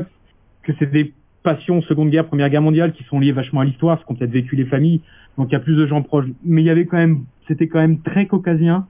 Et vraiment, le mec que j'ai vu acheter ce drapeau en particulier, parce que j'ai scotché dessus, je l'avais pris en photo, mais Jordan m'a censuré, m'a dit je veux pas qu'on voit ça sur le site, euh, dans, parce qu'on a fait un article sur euh, cette journée, et je veux, il y avait déjà trop d'uniformes, il voulait pas qu'on mette les drapeaux, les débardeurs, les trucs comme ça. Mais clairement, j'ai senti qu'il y a des gars qui étaient là pour exposer ça dans leur salon, tu vois. Et puis même, je me dis, je me dis même si les mecs sont pas fachos, t'achètes un truc. Enfin, je sais pas, tu vois, mon casque, là, pour l'instant, il est posé, j'ai pas encore trouvé une place, mais il est posé, je le vois tous les jours et je suis content de mon achat. J'ai posé quasiment 200 balles, enfin, c'est une somme. Et euh, je me dis, t'achètes ton drapeau nazi, t'es collectionneur de trucs, t'es pas du tout, euh, pas, t'idolâtres, t'idol- ah, pas euh, toute cette idéologie. Enfin bref, je parle très, enfin, t'idolâtres pas toute cette triste époque et ces, ces discours. Tu t'achètes, tu mets 300 balles, c'est pour le mettre dans une boîte. Il y a forcément une pièce où t'exposes tes objets de collection. Et du coup, je me suis dit, il y a des mecs qui doivent avoir des drapeaux nazis. J'ai vu des portelets d'Hitler qui doivent avoir ça dans leur salon. Et, je sais pas, je, ça a un peu, j'étais prévenu, les gars m'avaient dit, qu'ils y étaient déjà allés. J'avais beau être prévenu, ça fait quand même bizarre. Et ça fait bizarre de voir des mecs se jeter sur ce genre de produit ou avoir des stands entiers de trucs comme ça, c'est, c'est assez bizarre. Enfin, voilà, donc on c'est un mini coup de gueule parce que- Une maison complète en Asie, donc. euh, Ouais, j'ai, j'ai vu ça après coup, ouais, c'est, bah, il y en a partout et c'est des, bah, c'est des fous. Mais bon, c'est, voilà, c'était, ça contrebalancait un peu le truc, euh, et encore, pour la petite anecdote, je vous le dis, c'était pas le cas, mais il y a une année, donc j'étais avec euh, Thibault, le fondateur d'Arachi, qui est passé le militaria, il m'a expliqué qu'il y a une année, il y avait des têtes d'Adolf Hitler de l'époque, donc euh, bah, vu que c'était en mode euh, dictateur, propagande et tout le merdier, il avait dû se faire des euh, des statues de lui, vous voyez, avec des têtes immenses, et il y avait des têtes d'Adolf Hitler de plusieurs mètres de haut qui étaient à vendre. Donc je sais pas, je me suis imaginé le mec qui achète ça, qui met ça dans son jardin, tu sais, puis qui fait un petit parterre de fleurs autour. bah, déjà, Je me suis dit, mais on va... le mec qui ramène ça dans le camion, il a intérêt à avoir une grande bâche pour mettre le truc parce que sinon, t'as des problèmes. Bah ouais, ouais. Ah ouais, tu vois, je me dis, waouh, c'était quand même un autre monde, donc ça a pas gâché mon truc, j'ai vu des très belles choses, mais je me dis quand même, putain, 80 ans plus tard, c'est c'est encore bien présent dans la tête de certaines personnes. Ouais. Donc voilà. J'ai du plus doux, moi, en coup de cœur pour, euh, pour, pour transiter. Euh, je me suis enfin trouvé euh, un quelque chose que je cherchais depuis longtemps. J'en avais déjà parlé dans un précédent épisode. Les anciens s'en souviendront. C'était la casquette euh, ACOG de trappeur euh, que, que, que donc euh, que King of Guys a proposé, une espèce de casquette de trappeur avec euh, des, des, des oreillettes qui se rabattent là. Waouh. Exact. C'était une histoire dans le, la- le mec de Vinci la vendait trop cher ou un truc Ouais, comme ça. c'est ça. T'avais essayé Ouais. de l'aider à l'attraper ou c'était une vendeuse. qui- Enfin bon, c'était un truc assez bizarre. Et euh, en dehors du fait que je, je trouve cette casquette magnifique, bon, j'ai pas encore eu le temps de l'essayer évidemment avec, le- avec la météo qu'on peut avoir qui est beaucoup qui est beaucoup trop douce. Mais donc c'est une casquette en laine aristuide, hein, avec euh, des petites oreilles qui peuvent se rabattre sur les oreilles, sur euh, sur euh, donc sur les oreilles. Et il faut savoir qu'elles sont faites en ce qu'ils ont appelé euh, doublure de douce d'ours, mais de peluches stiff. Et les peluches stiff, c'est vraiment des peluches qui existent. Donc ces grands Ah ouais malades ont, ont été chopés les les fausses peaux utilisées pour faire des oursons en peluche, qu'ils ont été tapés à l'intérieur de leur casquette. Alors, la, la fourrure Stave comme ça, euh, je, je, Ah, c'est safe. je sais pas, moi je prononcerais ça comme ça, Stave, mais, euh, mais je peux peut-être faire, je dis peut-être une connerie. Je demanderai, il faudrait que je demande à ma femme. euh, mais euh, Ah, j'ai été vérifié, hein. c'est vraiment une marque Ouais, et tu as tout un catalogue de peluches qui. moi j'a- j'avais commandé sur Yux un manteau entièrement comme ça, en peluche euh, Stave noir, et euh, Stave. je l'ai safe. je l'ai pas assumé et régulièrement je regrette de ne pas l'avoir gardé. Ça faisait, ça faisait très pimp euh, ou, ou Ah, mafieux. ça va être génial. Très cool.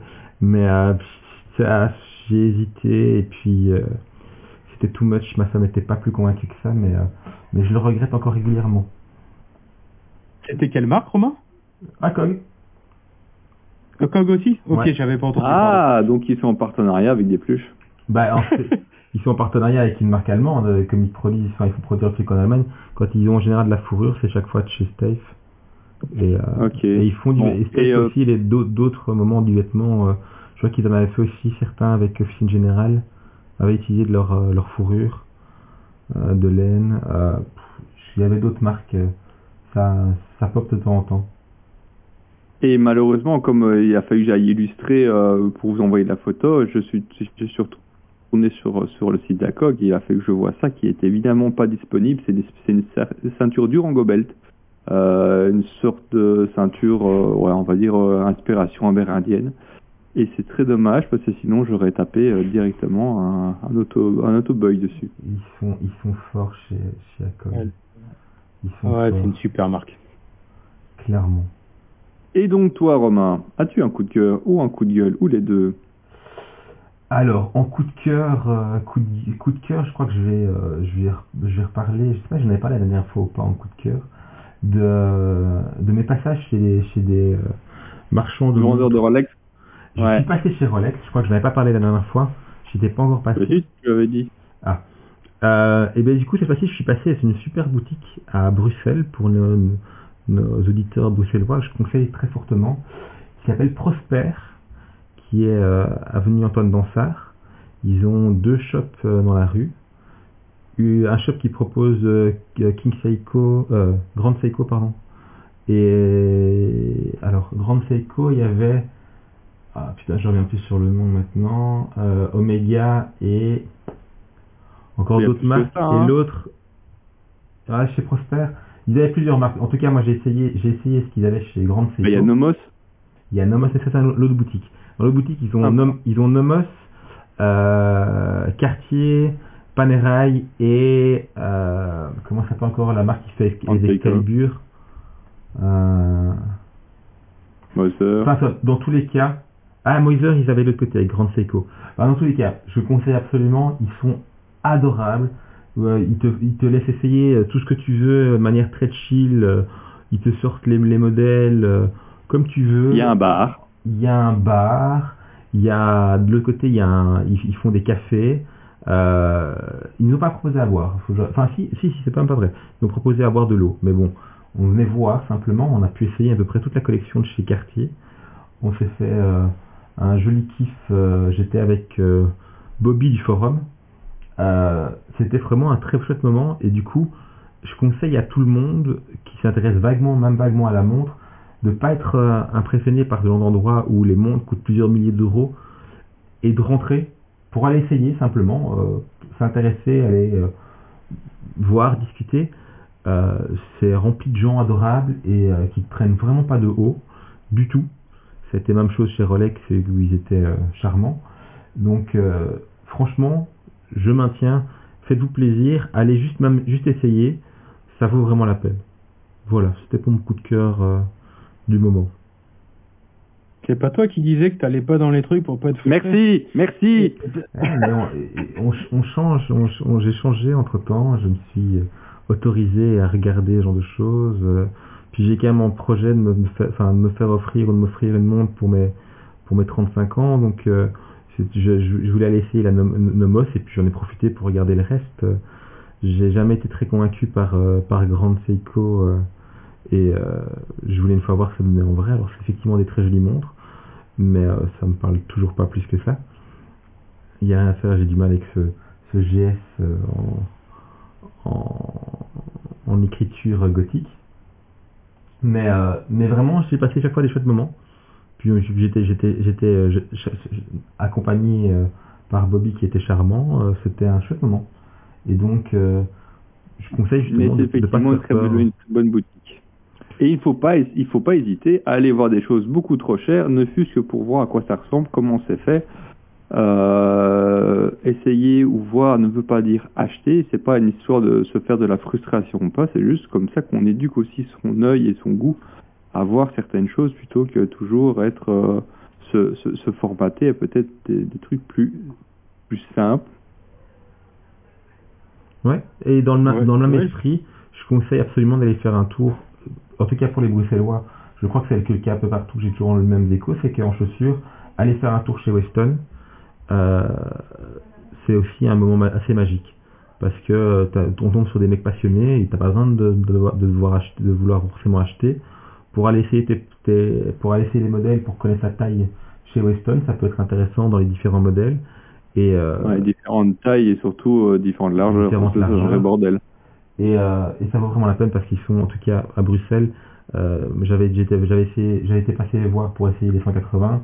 Bobby a fait, a fait pareil, il est tombé sur des gens charmants alors que dans les deux cas on parlait, on passait juste pour euh, pour voir, euh, moi pour vérifier si ma, ma taille peut éventuellement choper en, en seconde main et euh, on est tombé sur des gens adorables, patients. euh, c'est un, un vrai plaisir. Voilà. Tout ça, tout ça. Sur ce, je crois qu'on a fait le tour. On aura fait un, peu un épisode à l'arrache, mais si on faisait pas ça à l'arrache, je crois que on, allait encore euh, manquer aux gens, euh, qu'on a reçu pas mal de messages demandant de... Ah oui, d'ailleurs, euh, je, ça, je, tiens à le faire. Je vais remercier tous les gens qui m'ont dit, qui, enfin, qui, m'ont dit qu'ils nous écoutaient, alors que c'était euh, finalement, je les enfin, c'était pas le propos à la base, et qui demandaient à chaque fois qu'on recommençait, ben, même si on a mis du temps à revenir, faut avouer que c'est ça aussi qui a un peu mo- motivé. Une personne à qui j'ai acheté, à qui j'ai acheté quelque chose sur Vinted, que- alors que j'ai un pseudo euh, de sur Vinted, a quand même réussi à me dire, j'adore Whittle- euh, Whittlesap. Super, je me fais spotter euh, sur, sur Vinted, mais ça m'a quand même fait très plaisir, et c'est ça aussi qui a donné la motivation de reprendre. Voilà. Il faut savoir qu'on a... On, on s'est donné le rendez-vous seulement ce matin en disant, bah aujourd'hui, il y a moyen. Et on s'est donné rendez-vous comme ça en dernière minute. Euh, On n'a pas eu le temps de préparer grand-chose. Mais euh, ça a été un plaisir euh, de faire ça avec, avec vous, les gars. Et euh, Ouais, et on va essayer de faire moins longtemps. très vite. On va essayer de faire faire ça plus rapidement. On est prochaine relancé là, c'est bon. Allez, à la prochaine. Super. À la prochaine, bye tout le monde. bientôt, Bye bye. bisous. Ciao, ciao.